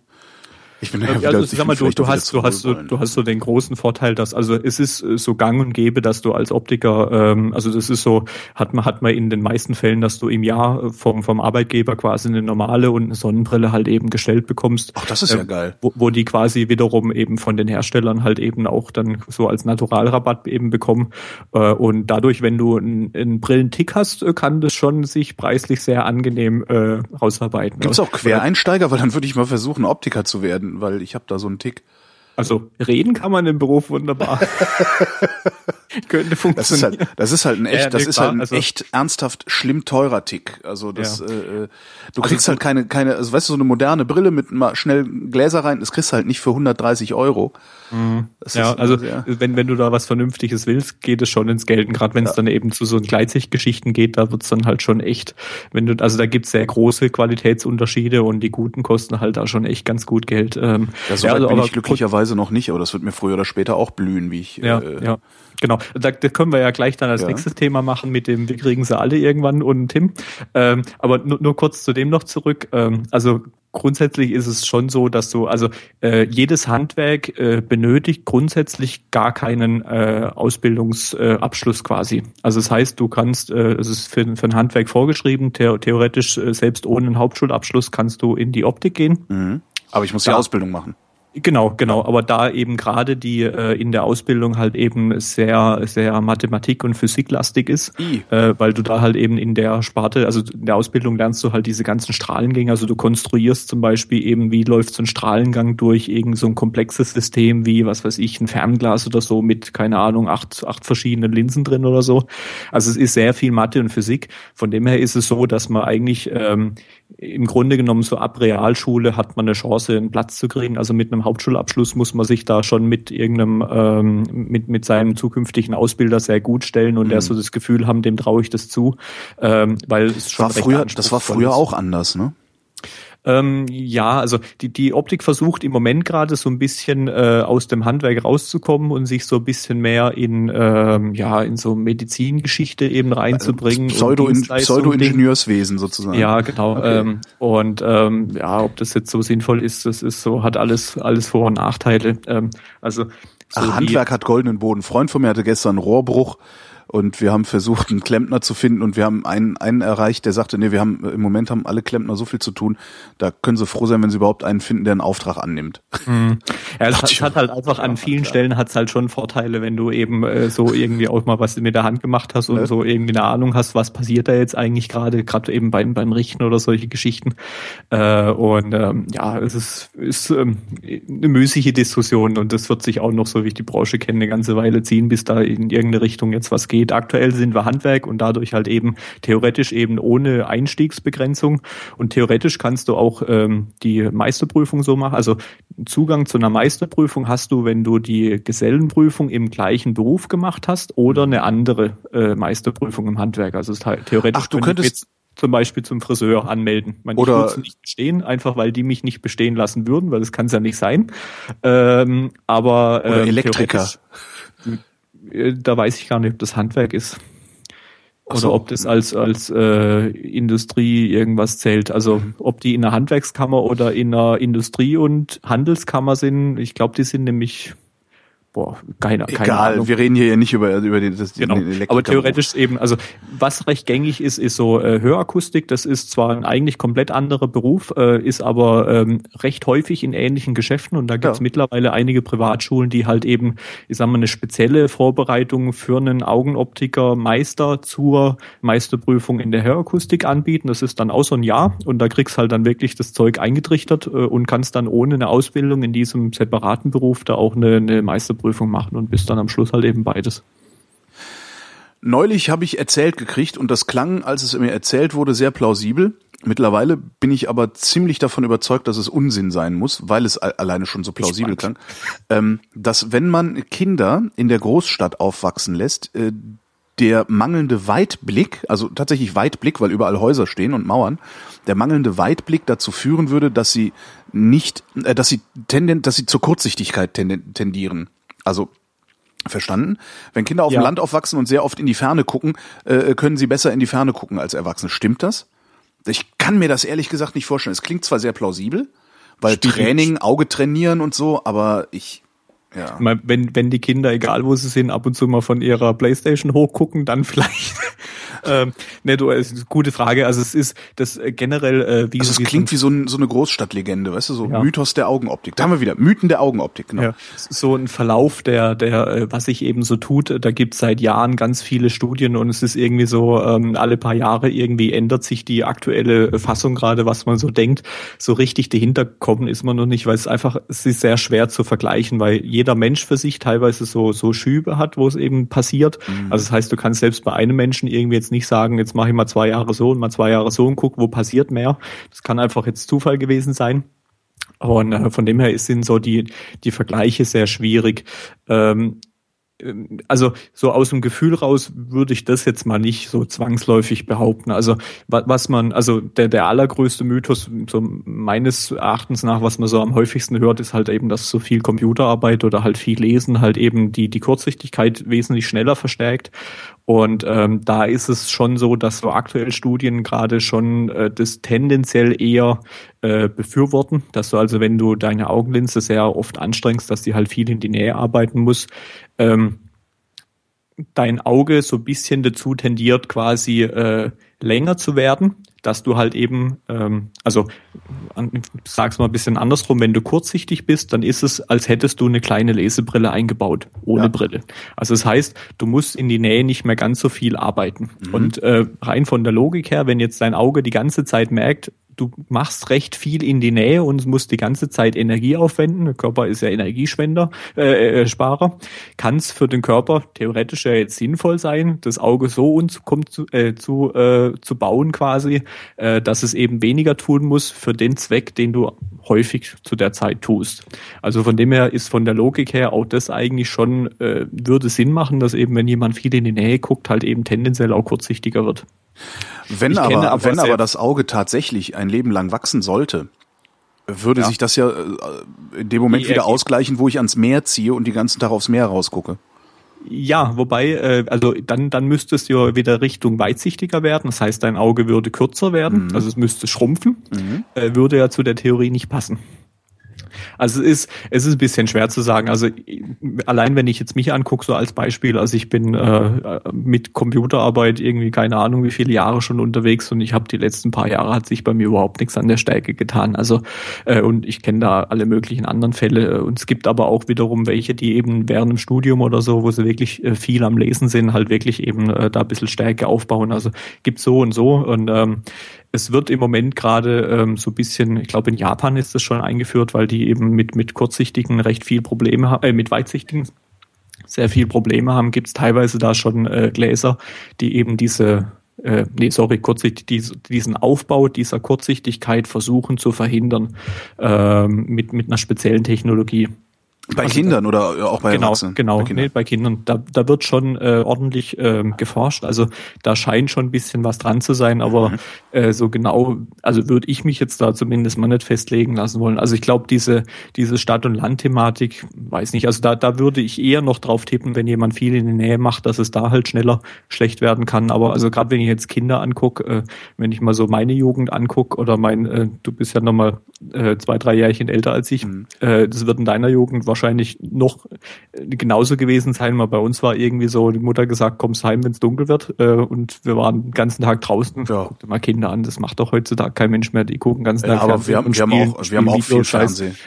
Wir haben auch viel Fernsehen geguckt. Also, aber ja, ja, ja, aber, aber nicht diese, also, mein, wir hatten einen Gameboy, vor dem wir viel gesessen sind. Ja gut, nee, sowas äh, gab es in meiner Kindheit halt so, gar nicht. Ich, ich meine jetzt diese kleinen Dinge in der Nähe. Also, mein, du hast halt äh, eben diese portablen Dinger oder was ja. weiß ich, auf dem iPhone spielen oder so, die jetzt mittlerweile stundenlang machen das gab's halt eben damals jetzt nicht wirklich. Und ich meine, ob du jetzt das Kind mit seinem, äh, mit seinem, was weiß ich, äh, äh, seiner PlayStation äh, Portable oder so, ob das jetzt in der Stadt äh, sitzt oder im Land, ist, glaube ich, relativ egal. Da habe ich einen ganz interessanten Effekt beobachtet bei mir. Wenn ich äh, längere Zeit auf ein Kameradisplay gucke, beim Fotografieren oder sowas, oder auch längere Zeit auf mein iPhone-Display gucke, habe ich hinterher Probleme, ja, was habe ich für Probleme?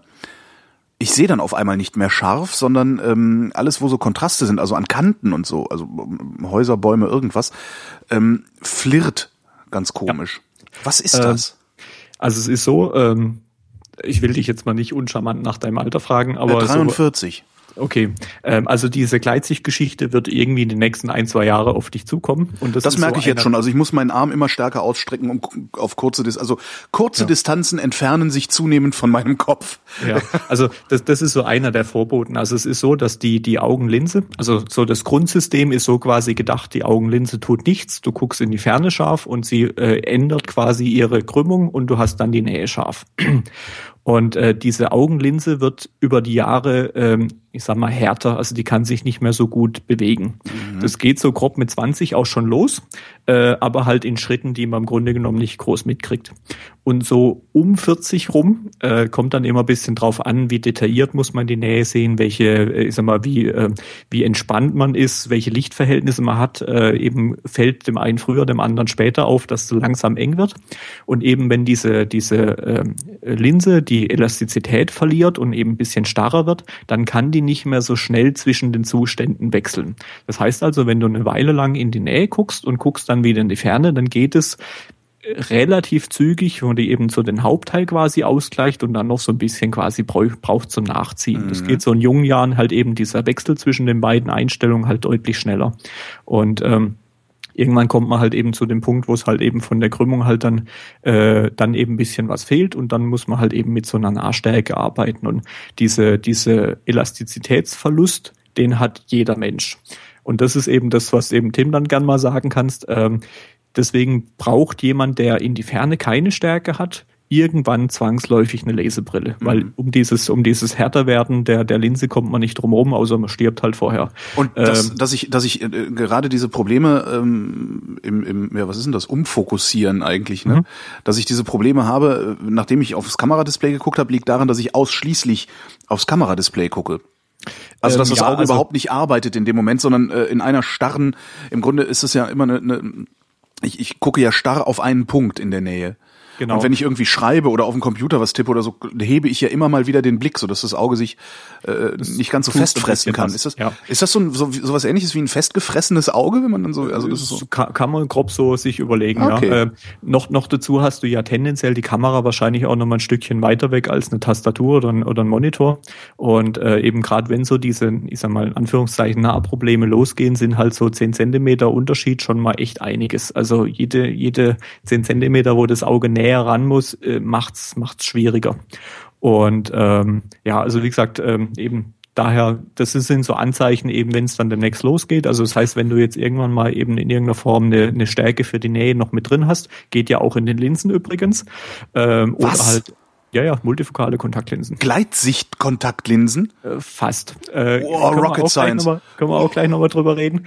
Ähm, aber wenn du in irgendeiner Form quasi eine Nahunterstützung damit drin hast, äh, dann äh, muss dein Auge wieder nicht mehr ganz so viel tun. Äh, es muss also nicht quasi beide, ich sag mal, Extreme ausgleichen, sondern geht halt nur noch von, von Ferne zu so einem Mittelwert quasi und dann hast du den Effekt wieder etwas weniger und ein paar Jahre später, wenn das eben wieder ein bisschen fortgeschritten ist, wirst du wieder einen ähnlichen Effekt haben. Also so zwischen grob 40 und so 65 ist so die Phase, wo einfach so alle drei, vier Jahre die Nahstärke dann nochmal erhöht werden muss. Aha. Und so mit 65 ist es dann quasi ausgereift dann macht die Augenlinse nahezu gar nichts mehr und dann übernimmt halt eben die äh, entweder die Brille oder die Linse die komplette Naharbeit.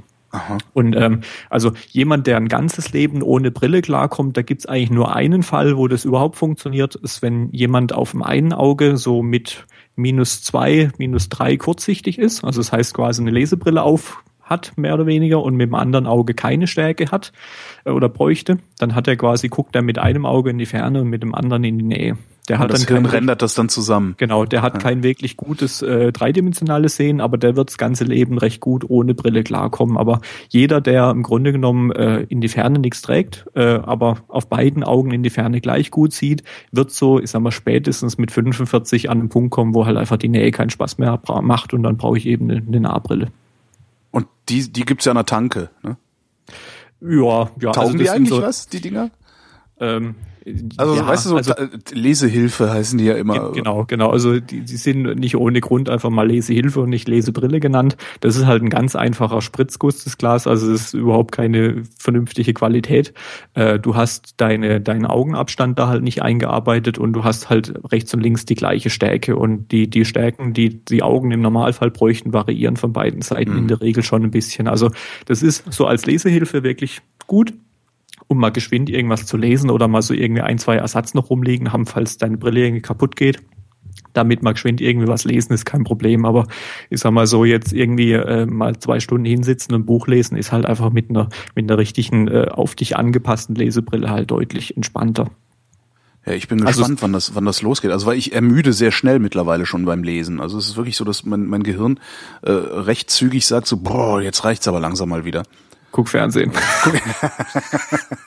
äh, ja, also es ist so. Äh, okay, ich kaufe ich mir jetzt mal wieder einen Fernseher, ist ja lang genug her. Genau.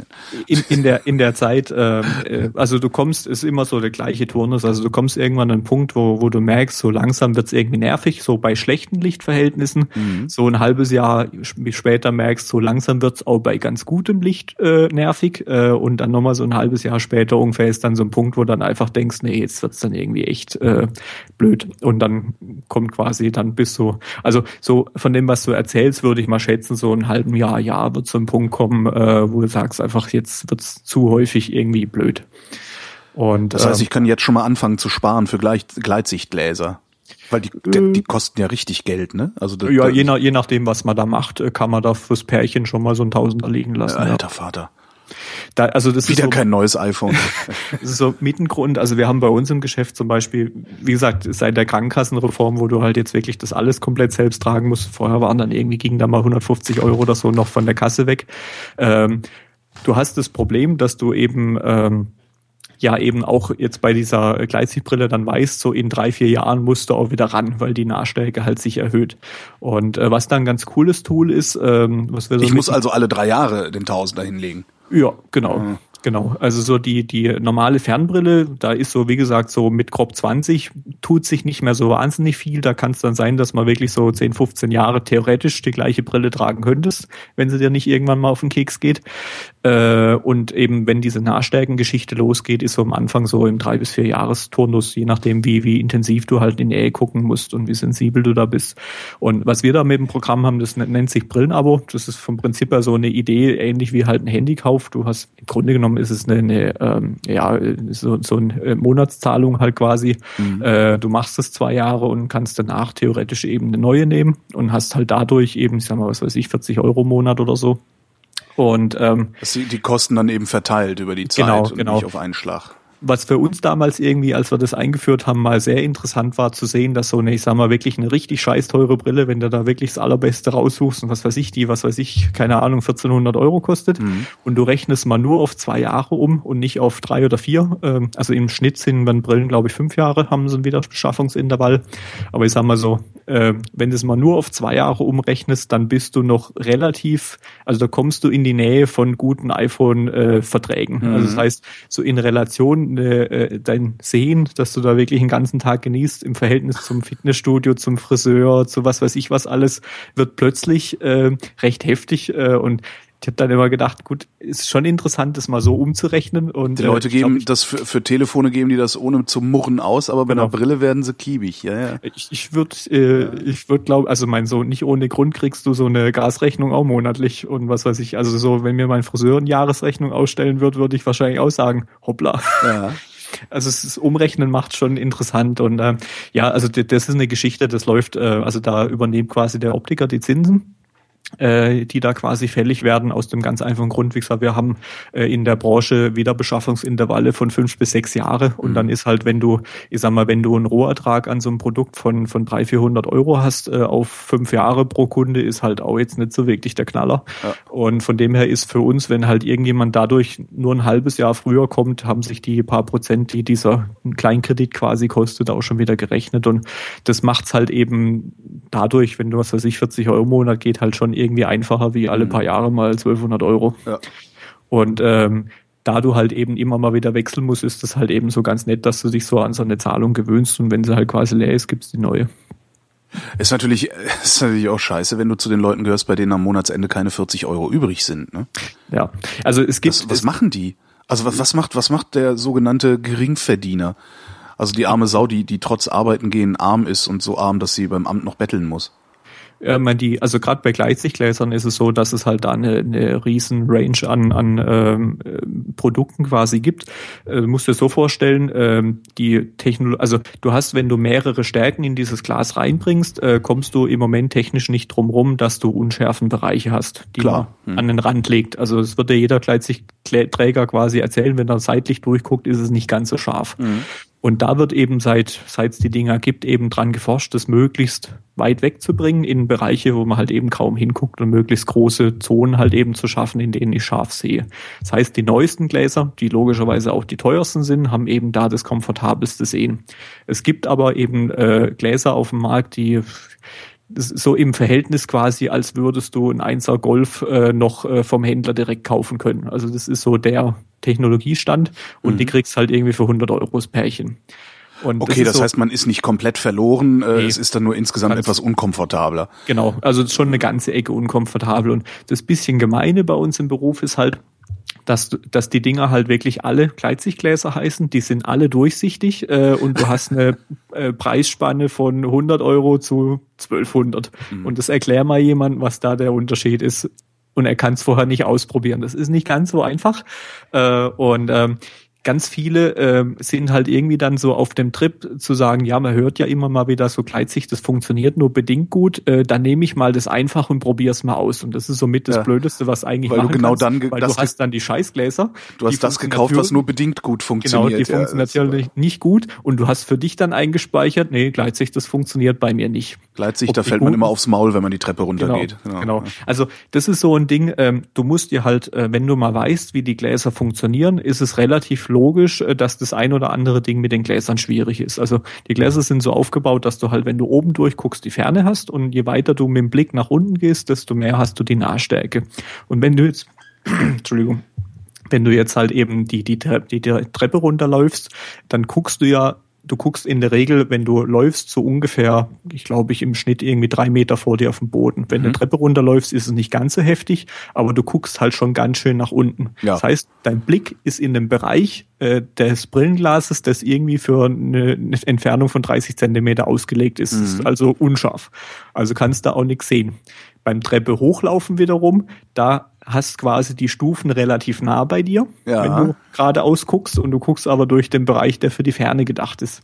Also das heißt, man muss so ein bisschen mit dem, ähm, also es ist relativ unproblematisch, weil du musst nicht irgendwas scharf sehen, um das eben betreten zu können. Du musst dich im ersten Moment nur dran gewöhnen und wenn es ein bisschen sagen, stört, muss man dann einfach eben den Kopf ein bisschen heben oder senken. Und das Gehirn so. gleicht das doch auch irgendwann aus, oder? Ich meine, du genau. läufst ein paar Wochen mit rum mit deiner neuen Brille genau. und dann ist das ja, also so ein anderes klassisches Beispiel, äh, was was bisschen schwierig mit den Gläsern ist, ist zum einen halt im im Liegen Fernsehen gucken, weil du halt dann irgendwie wieder durch die 30 Zentimeter guckst mhm. und der Fernseher aber halt ein paar Metern steht oder lesen im Bett. Äh, da hast du tendenziell ah, ja. das Buch meistens recht hoch am Halten mhm. und guckst halt eben durch den Fernteil. Also das heißt, in der Regel ist es so, äh, dass du halt eben ähm, ja zu einer Gleitsichtbrille halt immer, also gerade wenn du jetzt zum Beispiel viel am Lesen bist, halt sie nicht sein kann zu sagen, okay, man macht irgendwie noch eine einfache Lesebrille dazu. Also man muss immer ein bisschen gucken, was macht man alles, was ist sinnig. Ähm, denn die Gleitsichtbrille kannst du grob so, ähm, also da ist mein, mein Lieblingsvergleich immer mit Schuhen. Also der, der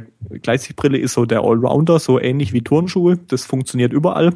Damit kannst du auch mal an die Berge oder mal an Strand. Aber mhm. wenn du halt häufig in den Bergen bist, ist halt so ein Bergstiefel einfach geschickter.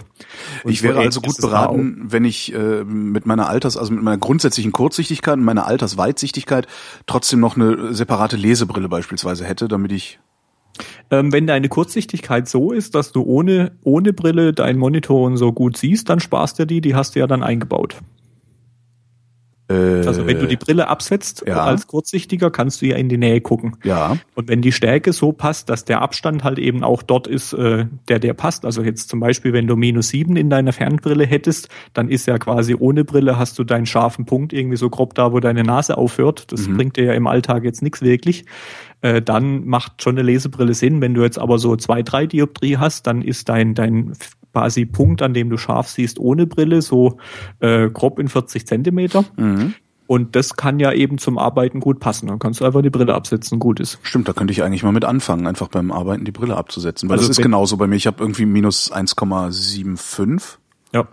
Also es wird halt ja. eben, weil dir dann eben diese Hornhautverkrümmung fehlt, wenn die äh, hoch ist, wird's halt eben dann auch nicht ganz so scharf. Wenn die aber nur so gering hoch ist, dann geht es wunderbar. Und also das ist auch, äh, da kann im Auge nichts passieren. Also von Nicht-Brille tragen wird das Auge nicht schlechter. Es ist mhm. halt einfach nicht scharf. Also da kann man auch, kann man auch sich jetzt da nicht irgendwie was kaputt machen. Also von dem her, wenn du, ähm, wenn du dich irgendwie drei Stunden hinsetzt und halt viel in die Nähe machst, ist es, ähm, wenn es ohne Brille scharf genug ist, also wenn die Abstände passen und die Hornhautverkrümmung nicht so groß ist, ähm, ist es überhaupt kein Ding, das abzusetzen. Da sparst deinem Auge Arbeit. Ja, ich mach das, ich mach das teilweise sogar schon, weil, weil eben dadurch, dass ich äh, diese Weitsichtigkeit jetzt dazu kriege, äh, ich dann auch, was weiß ich, Handy-Display oder so, also ich muss mein, mein, mein iPhone dann halt einfach fast mit ausgestrecktem Arm schon halten teilweise. Mhm. Also je nachdem, in was für einer Verfassung ich dann auch bin. Und da schiebe ich grundsätzlich die Brille hoch mittlerweile, wenn ich da irgendwie länger was mache, irgendwas tippe oder so. Ja, ja, ja. definitiv. Ähm, ja, wäre, wie wäre, wie wäre denn, wie wäre denn die, wie wäre denn die, äh, äh, die Kombination ähm, kurzsichtigen äh, Kontaktlinse und dann einfach noch eine Weitsichtbrille drauf? Also eine weitsichtigen Brille drauf. Würde das das auch ausgleichen? Würde das äh, funktionieren wie eine Gleitsicht?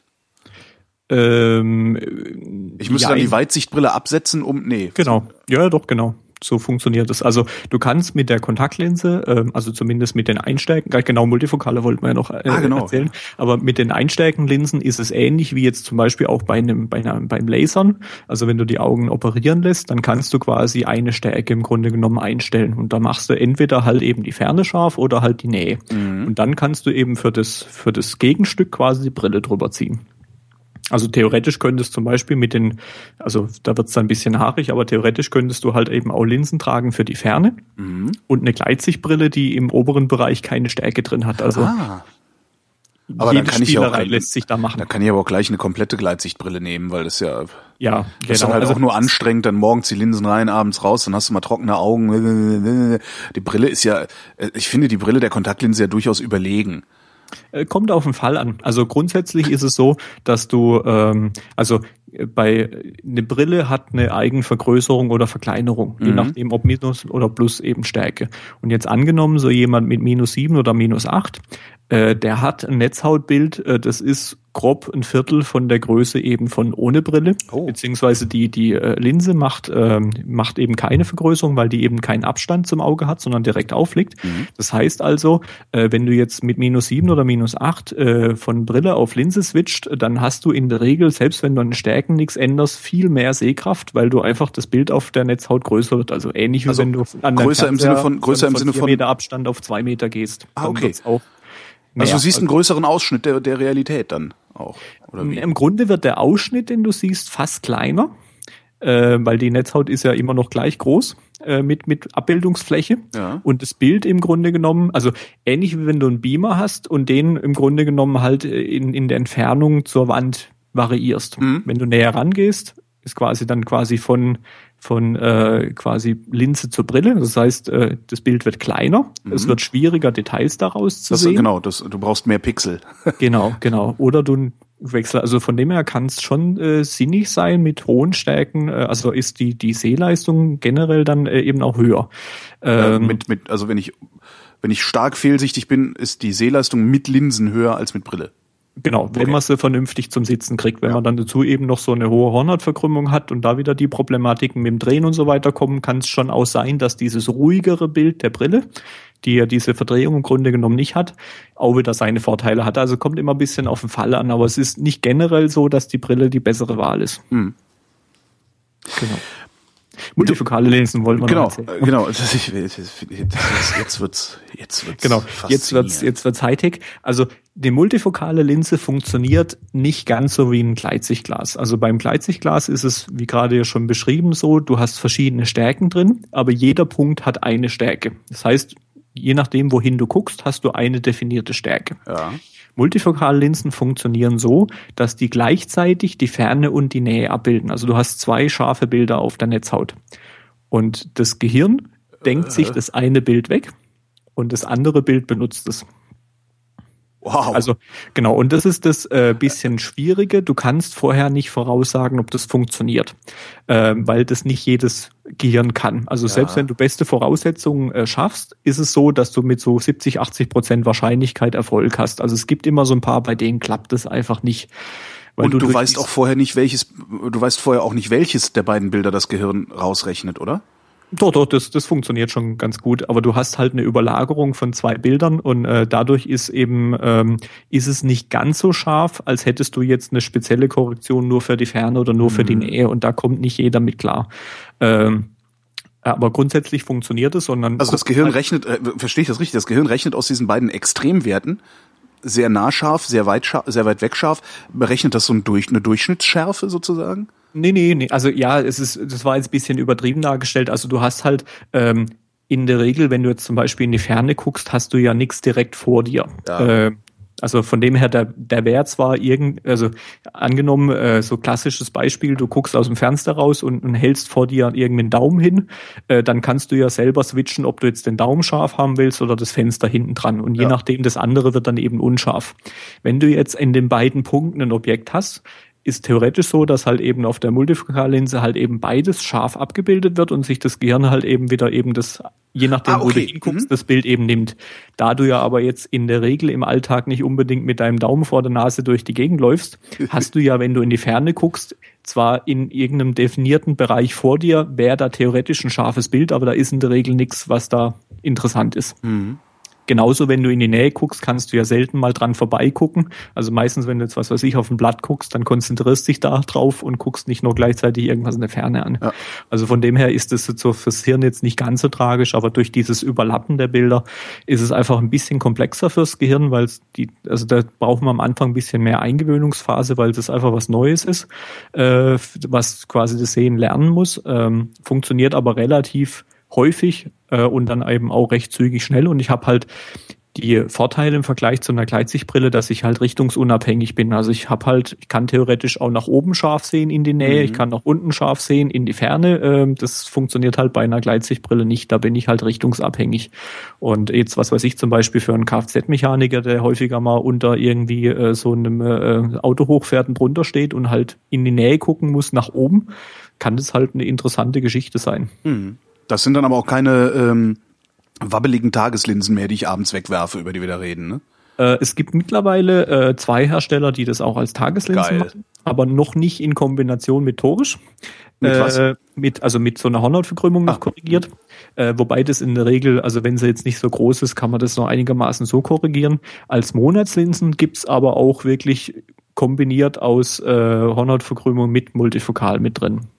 Wahnsinn. Also da gibt's schon recht viel und das, da wird's dann halt schon echt komplex, was du da alles machen kannst, und auch in der Anpassung, weil du da an 20 verschiedenen Rädchen quasi drehen kannst und, und Stärken anpassen und da kommt man quasi um so ein bisschen rumprobieren gar nicht groß rum. Also von dem her, wenn jemand äh, Multifokallinsen äh, Interesse dran hat zu tragen, bisschen gemeine ist, dass das viele nicht machen, weil es halt einfach zeitaufwendig ist, eben da was Vernünftiges zu finden. Und mhm. die, die Optikbranche hat es völlig verpasst, den Leuten beizubringen, dass Dienstleistung Geld kostet. Ja. Also das heißt, wenn ja, das, irgendjemand das, für eine Anpassung nichts verlangt, äh, dann wird er keine Multifokallinsen anpassen, weil es halt einfach, du brauchst da ein paar Stunden und ein paar Probelinsen und äh, um ein bisschen rumzuprobieren. Und äh, das Gemeine ist, dass wenn ich jetzt also zu einem Optiker gehe, der das halt eben nicht macht, dann wird er mir in der Regel nicht sagen, wenn ich ihn danach frage, wird er in der Regel nicht sagen, ja, gibt's, mache ich aber nicht, das ist mir zu zeitintensiv, sondern der wird sagen, ja, gibt's, das funktioniert aber nicht, ist scheiße. Ach so. Und das ist so mit ein Grund, warum die Industrie auch wenig Endverbraucherwerbung in die Richtung macht, weil so in so grob jeder zehnte Optiker macht es. Ähm, und ähm, wenn die halt eben Endverbraucherwerbung machen würden, würden die Leute meistens an Leute oder an Optiker ranlaufen, die halt das Ding direkt mal schlecht machen. Aber mhm. wenn man das vernünftig anpasst, äh, geht es gut. Aber ja, also bei, bei uns ist es so, dass so eine Anpassung für eine Multifokallinse so zwischen 80 und 100 Euro kostet, weil du halt in der Regel so drei bis vier Termine hast mit jeweils so eine halbe Stunde äh, und halt eben auch so drei, vier Pärchen Probelinsen halt eben verbrauchst, bis du das Richtige gefunden hast, weil hm. du kommst um Probieren nicht drum rum. Das kommst du ja schon bei normalen Linsen nicht. Also jedenfalls, ich musste auch probieren. Also sie haben auch gesagt, okay, wir bestellen jetzt mal Linsen nach deinen äh, Brillendaten und dann gucken wir mal. Ja. Und es also hat halt auf Anhieb gepasst, aber das ja. ist wahrscheinlich auch nicht unbedingt der Regelfall es, es gibt halt eine theoretische Umrechnung von der Brillenstärke zur Linsenstärke, die ist immer ein Tickchen anders, weil eben dieser Abstand zum Auge mhm. äh, eben fehlt.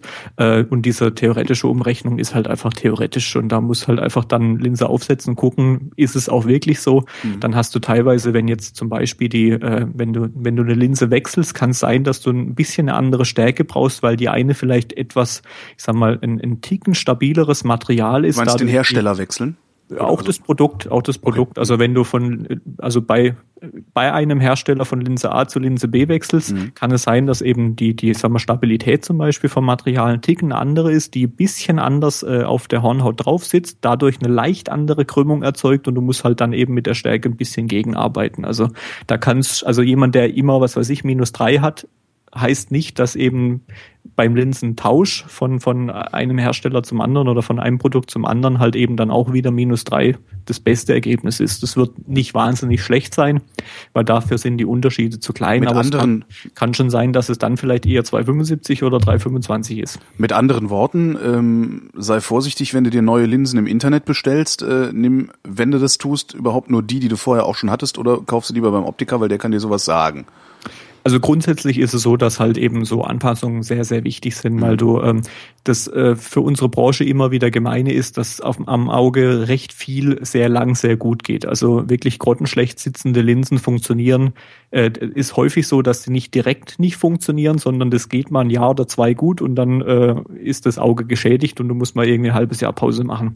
Und äh, deswegen, wenn jemand einfach so ohne Anpassung irgendwelche Linsen nimmt und setzt die auf, kann das gut sein, dass sich das gut anfühlt. Er trägt die mal ein Jahr und dann geht es plötzlich aus irgendeinem Grund nicht mehr. Mhm. Äh, und er führt es dann aber nicht direkt drauf zurück, dass die Linse jetzt irgendwie vielleicht die ganze Zeit schon schlecht war, sondern einfach jetzt ist irgendwas. Also es kommt da auf sehr viele Dinge an, auch das Zusammenspiel des, äh, was weiß ich, der Eigentränenfilms mit dem Pflegemittel oder die Kombination Pflegemittel zur Linse, die, das muss sich alles vertragen und wenn da irgendwas passt, ist es leider häufig so, dass es halt noch relativ lang gut geht, bevor es dann irgendwann mal Probleme macht. Von dem her bei irgendwelchen Wechseln auch vom Pflegemittel äh, im Optimalfall wirklich das Ganze halt eben absprechen und gucken, ob das passt. Und Dazu ist eben noch bisschen das Gemeine eine recht festsitzende Linse, also die sich wenig bewegt.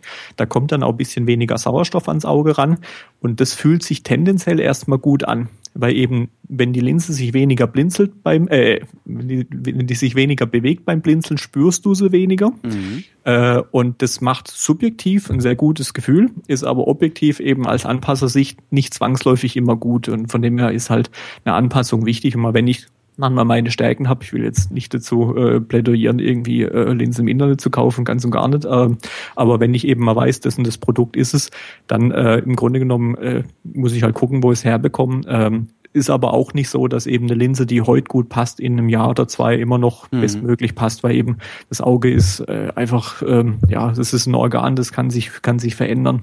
Und ähm, auch Gegebenheiten, also wir haben zum Beispiel mal eine Kundin gehabt, äh, die konnte von einem auf den anderen Tag nicht mehr die Linsen tragen, weil äh, irgendwie das war alles furztrocken und es hat nicht mehr funktioniert. Und dann haben wir an alle möglichen rumgebastelt und irgendwann kam man drauf, die hat im Geschäft, haben die einen neuen Fußboden bekommen, ah. der irgendwie komischen Dämpfe abgegeben hat und schwupps äh, hatte die einen anderen Tränenfilm.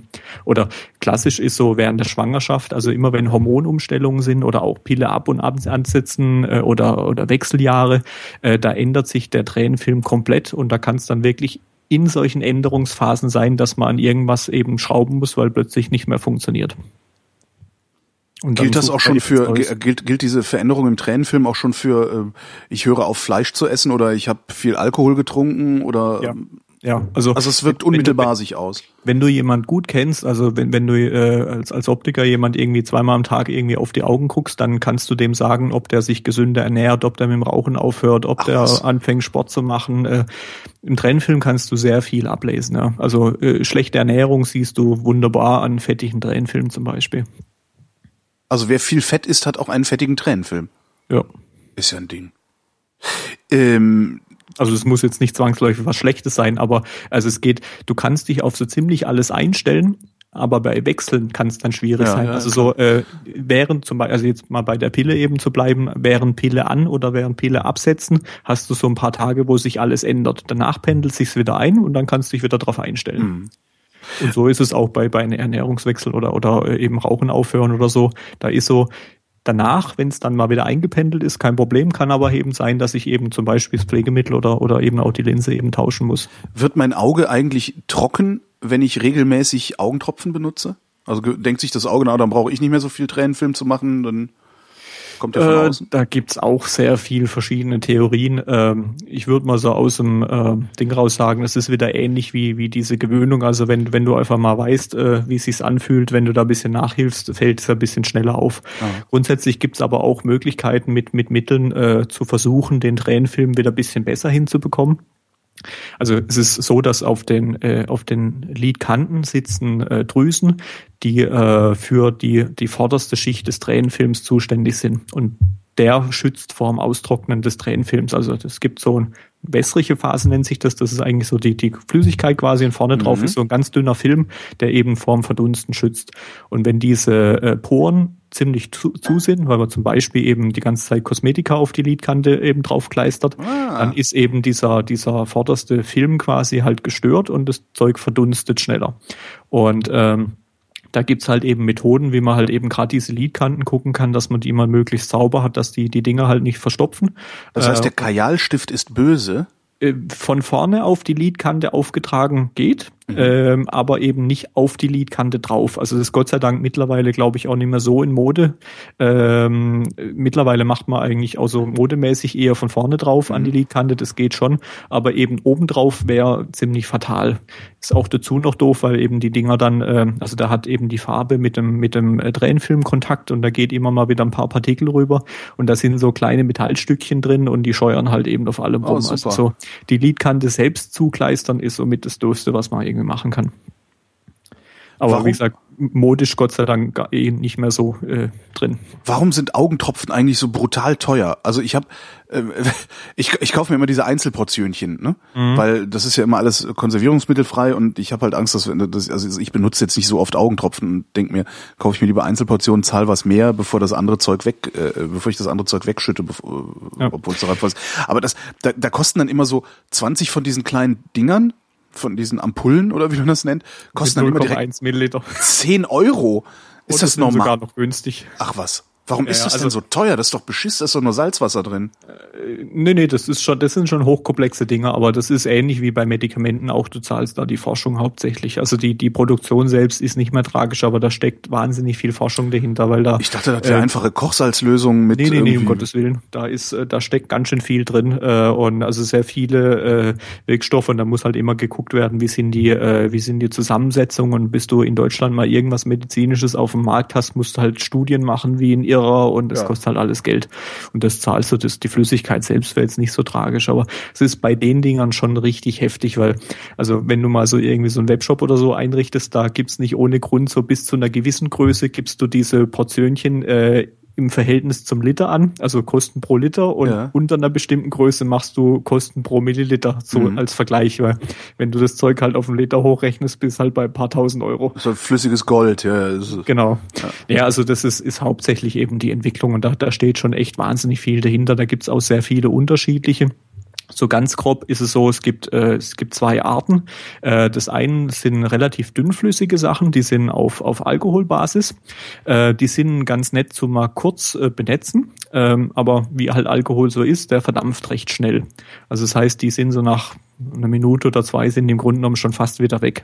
Was mittlerweile sehr viel gemacht hat, äh, gemacht wird, ist auf einer Hyaluronsäurebasis nennt sich das. Mhm. Das ist so eine körpereigene Fettzelle, die wird auch in der Kosmetikerindustrie recht viel benutzt. Die kann sehr, sehr viel Wasser speichern. Das ist immer so ein bisschen dickflüssigere, zähflüssigeres Zeug, äh, wo man auch so nach dem direkt auftropfen so die ersten ein, zwei Lidschläge so ein bisschen das Gefühl hat, als hätte man frisch geweint, weil man einfach nicht sauber sieht. Äh, und das hält Das ist ja das, was ich lang. gerade geil finde. Ne? Wenn es- Ja. Ja. Genau, und das hält sich Weil es recht fühlt sich halt auch an, als hätte man die Augen in die Waschmaschine getan und frisch eingesetzt. Und äh, ja, da Ah, gibt's halt dann auch noch herrlich. verschiedene Konzentrationen von dem Zeug. Und ähm, ja, also es gibt so welche, die äh, sind dann wirklich eben für, für st sehr stark äh, unter trockenen Augen leidenden, die sind dann wirklich mal, die kannst halt mal nicht geschwind an der Ampel bei Rot kurz aufs Auge machen, weil da brauchst halt eine halbe Minute, bis du wieder sauber siehst und dafür hält's aber dann halt einen ganzen Tag. Und Oh. also da, da äh, steckt schon wirklich sehr, sehr viel Forschung drin und daher kostet das Zeug halt das Geld. Und ich meine, der deutsche Markt, also ist halt Marktwirtschaft, also in anderen, anderen Ländern wird's wahrscheinlich auch günstiger verkauft, aber man, die Deutschen haben ja die Kohle, warum sollten sie es nicht verlangen? Woher kommen das, das zum Beispiel, also die ganzen Kontaktlinsenpflegemittel sind auch im EK abartig. Also äh, in meiner Ausbildung äh, war ich immer für zuständig zu gucken, äh, dass das Zeug rechtzeitig rauskommt und Nachbestellungen und so. Und wenn dir irgendwie zwei, drei Flaschen auslaufen, dann bist du ein Vierteljahr im Minus. Also ähm, so Pflegemittel und so Zeug ist wirklich Einkauf plus Mehrwertsteuer und, und einen halben Euro und das ist ein Verkaufspreis. Ah.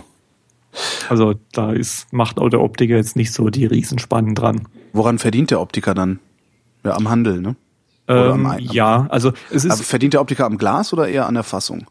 ähm, also grundsätzlich äh, ist es so, äh, ist bei bei Fassung und Gläsern ist es äh, ist es relativ gleich, also je Mhm. nachdem wie er kalkuliert. Also wie gesagt, die Geschichten sind, wenn du es in Faktoren umrechnest, recht häufig noch so eben mal zwei kalkuliert. Und Bei den, bei den Linsen ist es so, dass viele Optiker so das Gefühl haben, man kann an Linsen irgendwie kein Geld verdienen. Und die, ähm, die, die Internetgeschichten macht's halt jetzt eben zusätzlich kompliziert und die Branche hat's halt eben total verpasst, eben, eben wie vorhin schon gesagt, den Leuten beizubringen, dass halt die Dienstleistung Geld kostet. Und wir haben jetzt bei uns im Geschäft schon eine ganze Weile das so umgestellt, dass du halt die, die Anpassung bezahlst äh, und halt eben die, die Produkte zum, zum Internetpreis eben dann bekommst. Ah, Und dann okay. ist uns theoretisch auch egal. Also wenn jemand die Linsen irgendwo anders kauft und halt bei uns einfach die Anpassung machen will, dann zahlt er halt einfach die. Oder wenn irgendjemand sagt, er braucht die gar nicht, dann setzt er einfach so auf, dann geht er halt sein Risiko und zahlt halt nur die Produkte. Und so kannst du dann halt wieder relativ fair arbeiten. Und vor allen Dingen kriegst du so auch ähm, langfristig in die Köpfe der Menschen, dass, dass die Beratung Geld kostet. Also dass Dienstleistung, Dienstleistung ke- kein, kein Pfennigsartikel sein sollte. Ja. Vor allen Ja. Dingen nicht, wenn es von Fachleuten kommt. Also, Und das ist halt, denke ich, so mit der einzigste Weg, wie du halt eben äh, das Internet an sich jetzt so als Konkurrenz nicht so arg äh, nicht so arg tragisch ist, weil äh, eben das Problem ist halt, dass halt sehr viele eben in die in die Linsenboxen die Sachen eingerechnet haben. Und dadurch hast du Ja. halt im Grunde genommen irgendwie so einen doppelten Preis beim beim äh, Fachhändler als im Internet. Und dann überlege ich mir als Kunde halt schon, äh, mein zahle ich jetzt irgendwas weiß ich 40 Euro für die Box oder 20. Ich habe ja alle Daten, also das ist ja jetzt nicht wie bei der Brille, wo eben der Optiker nochmal irgendwas finalisiert äh, oder finisht mit irgendwelchen Schleiftechniken oder so, sondern da kommt ja eins zu eins die gleiche Box äh, Mhm. von, von dem Internetshop äh, oder von sich. Wobei die teilweise noch, äh, die, die kaufen teilweise im Ausland ein äh, und äh, in, in Ländern, wo sie, wo auch die äh, an, an quasi den Handel billiger verkauft wird, sind teilweise Reimporte. Äh, aber es liegt einfach auch schon daran, dass die halt einfach die äh, mit normalen Margen arbeiten und halt eben nicht das eben die Dienstleistung draufgeschlagen hat. Und das war so eben das, was eben da auch Mr. Spex damals erzählt hat, dass eben die Branche daher sehr lukrativ ist, da die halt eben nicht nur ihre normale Spanne da draufpacken, sondern halt auch nur die Dienstleistung und dadurch das Produkt halt viel teurer ist, als es theoretisch äh, nötig ist. Und sie als Internetdienstleister machen ja eh quasi die Anpassung nicht, also können sie es zu ihrer normalen Marge verkaufen und sind dadurch halt eben beim halben Preis. wo kommen die Brillen eigentlich her? Auf meiner Brille, ich habe gerade nachgeguckt, steht Made in Italy. Ist das glaubhaft oder ist das alles China-Zeug, das in Italien dann nur noch schnell zusammengeschraubt wird? Ähm, sehr unterschiedlich. Also es gibt schon recht viel, was was äh, in, in China produziert wird, ganz klar. Also gerade so äh, ähm, ja so günstig Dinger gibt's da schon sehr viel. Ähm, die zwei größten Brillenlieferanten sitzen in Italien. Das ist einmal Luxottica und einmal Safilo. Und mal so so paar, also denen gehören alle möglichen Marken. Also zum Beispiel Luxottica hat, um ein paar aufzuzählen, Prada, Chanel, Dolce Gabbana, Oakley, äh, Ray-Ban, also ziemlich alles, was man irgendwie kennt. Also so was man an Marken kennt, ist eigentlich ähm, bei Luxottica oder Safilo und wird auch in Italien dann produziert. Ah ja. Und dazu gibt's dann halt eben so die, die Indie-Labels, wie jetzt zum Beispiel, ich habe gehört, du hast, ich glaube, eine IC Berlin. Eine IC äh, Berlin habe ich, genau. Genau, die sitzen in Berlin. Äh, Die ich im Übrigen, das, die Geschichte muss ich auch, glaube ich, nochmal, äh, erzähle ich gleich nochmal die Ja. Geschichte. Äh, oder zum Beispiel Maikita ist auch relativ bekannt. Das sind auch Berliner. Das sind äh, Designer, die äh, früher bei äh, IC Berlin mit drin waren. Die haben sich dann verstritten und was eigenes aufgemacht. Das finde ich zum Beispiel immer eine ganz nette Geschichte, weil die haben ihre äh, ihre Produktion in einer alten Kindertagesstätte und daher kommt Maikita. Ah, sehr schön. Und äh, als jedem das erzählt, meint erstmal, das sind Japaner. Ja, ja Und Makita, wirklich- Makita-Bohrmaschinen halt, ne? Genau, und das sind wirklich Brillenmanufakturen, also die machen das von Hand und das ist halt, da ist in Deutschland halt Berlin auch so die einzigste Stadt, wo du das halt eben auch irgendwie zahlbar machen kannst, da irgendwelche Hipster hinzusetzen, die da äh, Zeugs biegen. Äh, Biege-Hipster, sehr schön.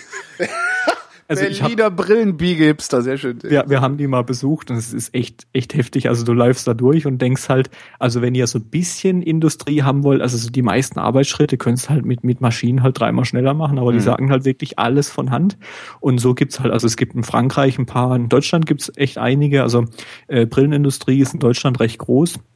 Auch gerade hier im Pforzheim, wo wir unser Geschäft haben, wird sehr viel äh, Teile gemacht. Das, das war ja früher Schmuckstadt, also waren früher sehr viel Schmuckgeschichten, das ist mittlerweile nicht mehr so sehr, aber eben gerade Brillenteile ist recht viel und gefertigt eben, wie gesagt, die, die zwei großen, die fertigen in, in, äh, in Italien schon recht häufig, ja. Mhm. Genau, also es ist eben, also je, je hochwertiger die Brille wird, desto wahrscheinlicher ist, dass die eben äh, ein kleines Label irgendwo, also auch Dänemark und so wird recht viel gemacht, so kleine Dinger oder halt eben auch wirklich dann in Deutschland. Und ähm, ja, mhm. je, je, äh, je mehr Mainstream es wird, äh, desto mehr ist es dann eben in Richtung Italien und die, die günstig Dinger, die kommen schon irgendwie aus, aus Asien. Und bei Brillengläsern ist es ähnlich, da wird, also Zeiss zum Beispiel fertigt in Deutschland, äh, Rob und Hobrach ist ein recht großer, die fertigen in Deutschland, Essilor ist ist so weltweit der größte. Das ist eine ursprünglich französische Marke. Die sitzen in allen möglichen Ländern, aber ist auch in Europa. Also eine, eine, äh, wenn man eine Brille kauft, ist schon so, dass eben größten Teil wirklich zumindest aus Europa kommt. Ja. Hm. Du ähm, sagtest vorhin was von Photosynthese. Ich habe mir nur Photosynthese aufgeschrieben. Ah, ja. Was, ja. Genau. Äh, das ist auch eine der netten Geschichten, also mit so ein paar Alltagsdinge, äh, die man als mal so kommen kann, äh, wie zum Beispiel, warum ist der Himmel blau, wo das ja. Weltall eigentlich schwarz ist. Und eben auch Photosynthese ist irgendwie ganz nett. Also der ähm, Peak im sichtbaren Licht ist bei 550 Nanometer, also bei einem bestimmten Grünton. Also das ist so, äh, im sichtbaren Licht ist das die intensivste Farbstärke. Also macht's für einen Baum am meisten Sinn, grünes Licht zu absorbieren. Daher Blätter grün. Alles, hm. was Photosynthese macht, ist grün. Wenn der Peak irgendwie im Orangenen wäre zum Beispiel, wäre wahrscheinlich das ganze Zeug orange. Ach so. Weil so einfach ist das. Dass die Pflanze am sinnigsten ist. Jetzt gibt's noch meine IC Berlin-Geschichte, was äh, ein, ein, ein sehr guter Ratschlag für viele Menschen sein könnte. Ich habe damals dieses Gestell ähm, geschenkt gekriegt ähm, also ich, hab, hier sucht er eins aus, war so die Abteilung und ähm, habe gedacht, mhm. okay, das sieht sehr geil aus und habe mir ein riesengroßes Brillengestell ausgesucht. Also ich habe ja das, das ist ja das Schöne an den modernen Zeiten, in den Hipster-Zeiten, dass mhm. äh, es gibt riesige Brillengestelle, die dann auf so riesigen Köpfen wie meinem aussehen wie ein normales Brillengestell. Äh, habe mir ein riesengroßes Gestell ausgesucht, bin damit zu meinem Optiker gefahren, habe gesagt, hier äh, habe ich Geschenk gekriegt, mach mir da mal ein paar schöne Gläser rein. Mhm. So. Und hab gar nicht weiter geredet und nix, weil ne, war halt so Impulskauf sozusagen, ne, weil du kriegst halt ein Gestell geschenkt, dann kannst du halt mal Geld für die Gläser ausgeben. Ähm, und äh, als ich die Brille abgeholt hatte, saß die Optikerin da oder eine der der der, der Angestellten da äh, und äh, packte die Brille aus und sah die Brille, guckte mich an und sagt, ich glaube nicht, dass die dir stehen wird. so. Und die stand mir aber, als ich mir die angeguckt habe. Jetzt kommt jetzt kommt das große, ich, ich habe die angezogen und habe festgestellt, sie steht mir nicht und sie steht mir aus einem Grund nicht. Ich bin kurzsichtig. Das heißt, wenn du mich anguckst oder ich mich im Spiegel angucke und ich die Brille aufhabe, werden meine Augen ein wenig kleiner. Die mhm. Gläser verkleinern. Dadurch rücken die Augen im Verhältnis zum, zum äh, äußeren Rand der Brillen, Brille nach innen.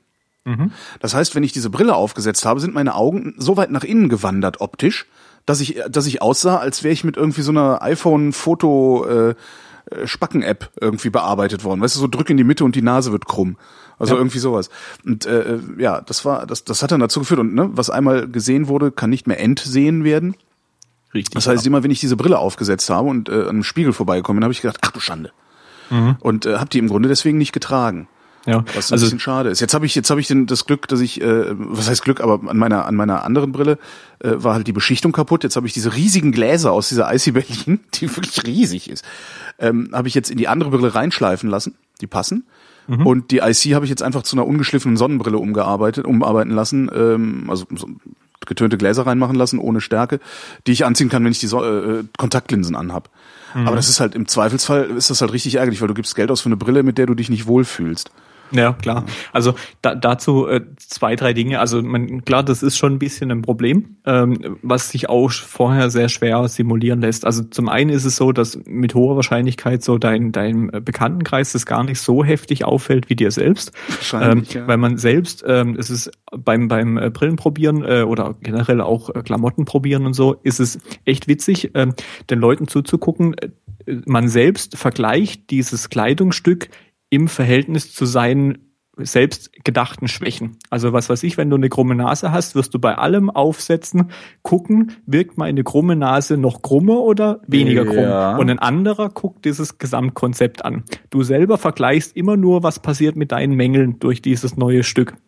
Mhm. Also die Wahrscheinlichkeit, dass einem anderen das aufgefallen äh, wäre, kann gut sein, dass es gar nicht so heftig ist. Ich habe es jetzt ja, nicht gesehen, wenn wie ich es erzählt habe, haben alle gesagt, oh ja. Stimmt, ja, also. genau, jetzt wo du es sagst. Äh, äh, und äh, also es gibt zwei Dinge, die man da im Grunde genommen machen kann. Das eine ist halt ein möglichst hochbrechendes Glas zu nehmen, da waren wir ja vorhin schon mal, mhm. weil eben diese Verkleinerung äh, weniger wird, äh, je, je weniger die Fläche gekrümmt ist. Also das heißt, wenn du da ein möglichst hochbrechendes Glas reinmachst, ist die, die Glasfront äh, beziehungsweise die Rückfläche weniger gekrümmt äh, und dadurch ist dieser Verkleinerungseffekt auch weniger. Ist aber immer noch da.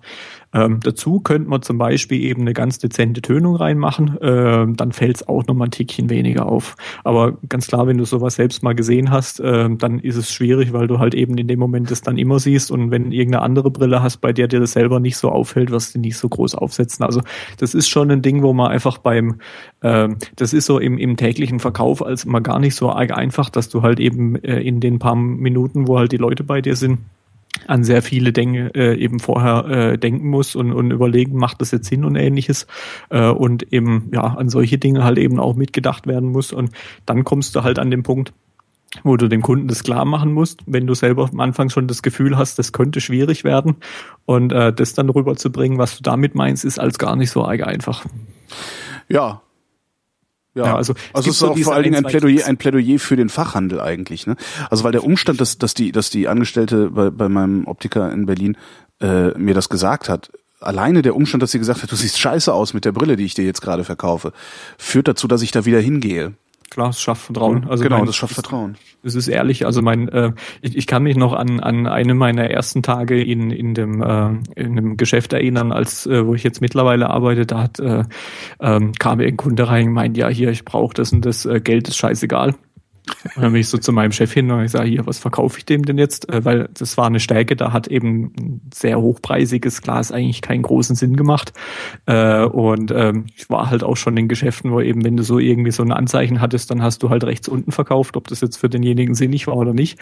Äh, und er meinte, nee, nee, verkauf das, was du für ihn für richtig hältst, weil er glaubt ja dann das nächste Mal auch, wenn du sagst, jetzt macht aber Sinn, das und das zu tun. Und äh, wir haben jetzt seit einer ganzen Weile, das war vor sechs Jahren habe ich da angefangen, äh, seit einer ganzen Weile eben jetzt selbst kalkulierte Preislisten und haben es dort auch so gemacht, dass wir im Grunde genommen ähm, einen, äh, ich sag mal, einen Betrag haben, den wir für uns quasi brauchen, für ähm, eben die Beratung und die ganze Dienstleistung und so weiter. Und darauf kommt ähm, ähm, der, der Einkaufspreis und das ist jetzt quasi so gebaut, äh, dass im Grunde genommen, ob ich dir jetzt ein billiges Einsteckenglas oder ein teures verkaufe, ist für uns gleich viel wert. Es macht für dich natürlich im Endpreis ein bisschen Unterschied, weil ja die Einkaufspreise unterschiedlich sind, aber unser in Anführungszeichen Aufschlag ist der gleiche. Ja. Ähm, bei einem Gleitsichtglas, wo ich mir erklären muss, ist es etwas höher, aber für mich ist es jetzt oder für die Firma ist es völlig egal, ob ich dir ein billiges Glas oder ein teures Glas verkaufe. Wir, wir haben für uns das gleiche und das macht es natürlich mir in der Beratung sehr einfach, dass ich halt einfach in, in Fällen, was weiß ich, eine Ersatzbrille, die irgendwie alle drei Monate mal zwei Stunden getragen werden, kann ich halt auch wirklich mit gutem Gewissen sagen, hey, hör mal zu, da machen wir das einfacher rein. Das lohnt überhaupt nicht. Mhm. Bei einem anderen, also ich kann halt wirklich dadurch sehr ehrlich beraten und muss halt nicht irgendwie mir überlegen, der hätte jetzt hier gerade Geld auszugeben, äh, wir brauchen gerade Kohle in der Kasse, dann verkaufe ich dem mal halt irgendwas, was vielleicht gar keinen nicht unbedingt Sinn macht. Und ähm, so, ich denke, oder ich gehe mal stark von aus, dass das ähm, das kriegen Kunden ja im Grunde genommen nicht groß mit, weil die kennen eine Kalkulation nicht. Aber das ist schon so eins der Dinge, wo man ein bisschen eben wie in jedem Verkauf einfach gucken muss, dass man da so ein bisschen Beziehung halt eben irgendwie herstellt, dass die Leute einem vertrauen, weil wir halt, wie gesagt, so ja, durchsichtige Dinger verkaufen, die du vorher schwer ausprobieren kannst und äh, also gerade im Gleitsichtbereich, die halt alle gleich heißen äh, und äh, die die Billigwerbung irgendwie vom was weiß ich Discounter um die Ecke halt genau das gleiche Ding betitelt für irgendwie ein Zehntel vom Preis und du halt irgendwie trotzdem den Leuten erklären kannst und musst, was halt der Unterschied ist und das funktioniert halt nur ähnlich wie bei einem Arzt, wenn du dem halt vertraust und ja. Daher wirklich, das ist ein sehr, sehr spannender Beruf den du trotzdem nicht mehr wirklich ausübst, wie du im Vorgespräch gesagt hast. Also du arbeitest kaum noch als Optiker, sondern hast eine Agentur gegründet, sagtest du. Was? Eine Optikeragentur? Ähm, ja, also das äh, kam, kam so, wir haben ähm, äh, vor vielen Jahren, also ich bin schon immer irgendwie im Internet unterwegs, wir haben vor vielen Jahren mal in, in dem Kaff, aus dem ich komme, einen Verein gegründet und haben dafür Jugendliche irgendwie Partys organisiert und äh, in der Großzeit halt eben waren das auch recht viele Solanpartys, also ich habe da sehr viel so äh, Hintergrund aus der Richtung und habe ähm, neben der Schule früher immer als noch so ein bisschen Webseiten geschraubt, äh, um mir da ein bisschen was zu, zu verdienen. Und als ich eben da jetzt in Pforzheim angefangen habe, habe ich die Webseite dort übernommen äh, und habe nach ein paar Wochen äh, den Optiker-Blog eingeführt. Also wir sind seit, glaube ich, Anfang 2009 der erste blockende deutsche Optiker. Und äh, mhm. weil wir einfach irgendwann mal, der, der Hintergedanke war einfach, äh, so ein paar Dinge zu beschreiben, die wir so täglich machen. Und wenn eben jemand aus der Bekanntschaft im, im Umkreis äh, die Empfehlung zu uns äh, zu kommen, bekommen hat, dass sie einfach mal ein bisschen gucken können und, und sehen einfach, die haben da Spaß dran und die überlegen sich auch irgendwie, was sinnig für mich sein könnte, da gehe ich hin. Es lief dann irgendwie so, dass äh, innerhalb von, von einem halben Jahr oder Jahr waren wirklich die Anrufzahlen recht hoch. Also wir haben aktuell, wir sind so ein Acht-Mann-Betrieb und haben da 10.000 Leute im Monat drauf. Also für eine normale kleine Homepage schon ganz, ganz nett. Ja. Und ähm, ja, also meine, meine zwei Chefs, die ähm, kennen in der Branche recht viel und dann kam irgendwann kam dann mal einer der äh, Kollegen auf sie zu und hat gemeint, wie sieht's denn aus? Äh, wir haben äh, irgendwie keinen Bock mehr, der Agentur alles vorzukauen. Äh, ihr macht doch solche Sachen und ihr seid selbst vom Fach, das wäre doch irgendwie ganz cool. Und äh, ja, mein Chef hat da irgendwie gedacht, das könnte eine Marktlücke sein da machen wir einfach eine Firma draus, du machst es so nebenbei. Und da habe ich dann irgendwie zwei, drei Stunden die Woche irgendwie das nebenbei gemacht. Und äh, dieses wurde dann größer und größer. Irgendwann haben wir angefangen, äh, Apps zu programmieren alles tendenziell eher in Richtung äh, Optik, also für Optikunternehmen. Ähm, und ähm, ja, seit zwei Jahren ist es so, dass im Grunde genommen das für mich eigentlich jetzt Fulltime-Job ist. Also ich habe mein Büro noch in dem Geschäft mit drin. Ich bin auch so äh, ein, zwei Mal die Woche auch äh, in, in Beratung, weil mir das schon wichtig ist, da nicht, nicht ganz rauszugehen. Ich wollte gerade fragen, ob, du, ob dir das dann das, fehlt, aber ja, also zum, zum einen macht mir, macht mir der Beruf wirklich großen Spaß und dann ist halt auch so, dass ich sag mal so der große Vorteil eben von unserer in Anführungszeichen Agentur ist halt einfach einfach, dass wir da mitdenken können und halt eben auch ähm, da mit überlegen, uns halt ausprobieren können. Und das wird mir ja verloren gehen.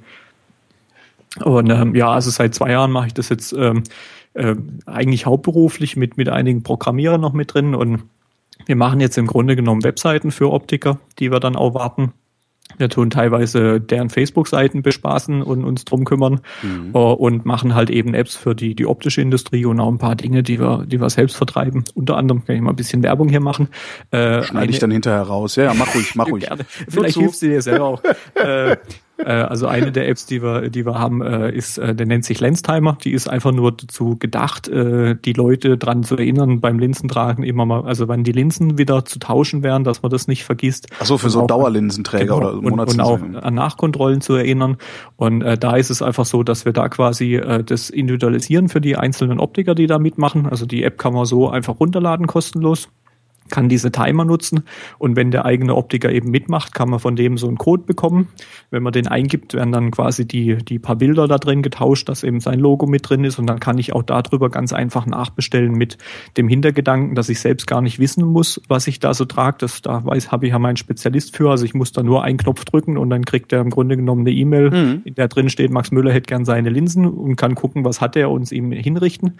Ähm, das ist so die, äh, die Idee, da machen wir recht viel. Äh, das ist recht komplex mittlerweile auf einigen Systemen. Also von dem her gerne einfach alle mal die App laden, ausprobieren, nette Kommentar schreiben und vor allem zum Optiker gehen und mal nach dem Code fragen. Vielleicht macht er ja mit. Ja. Kai, ich danke dir.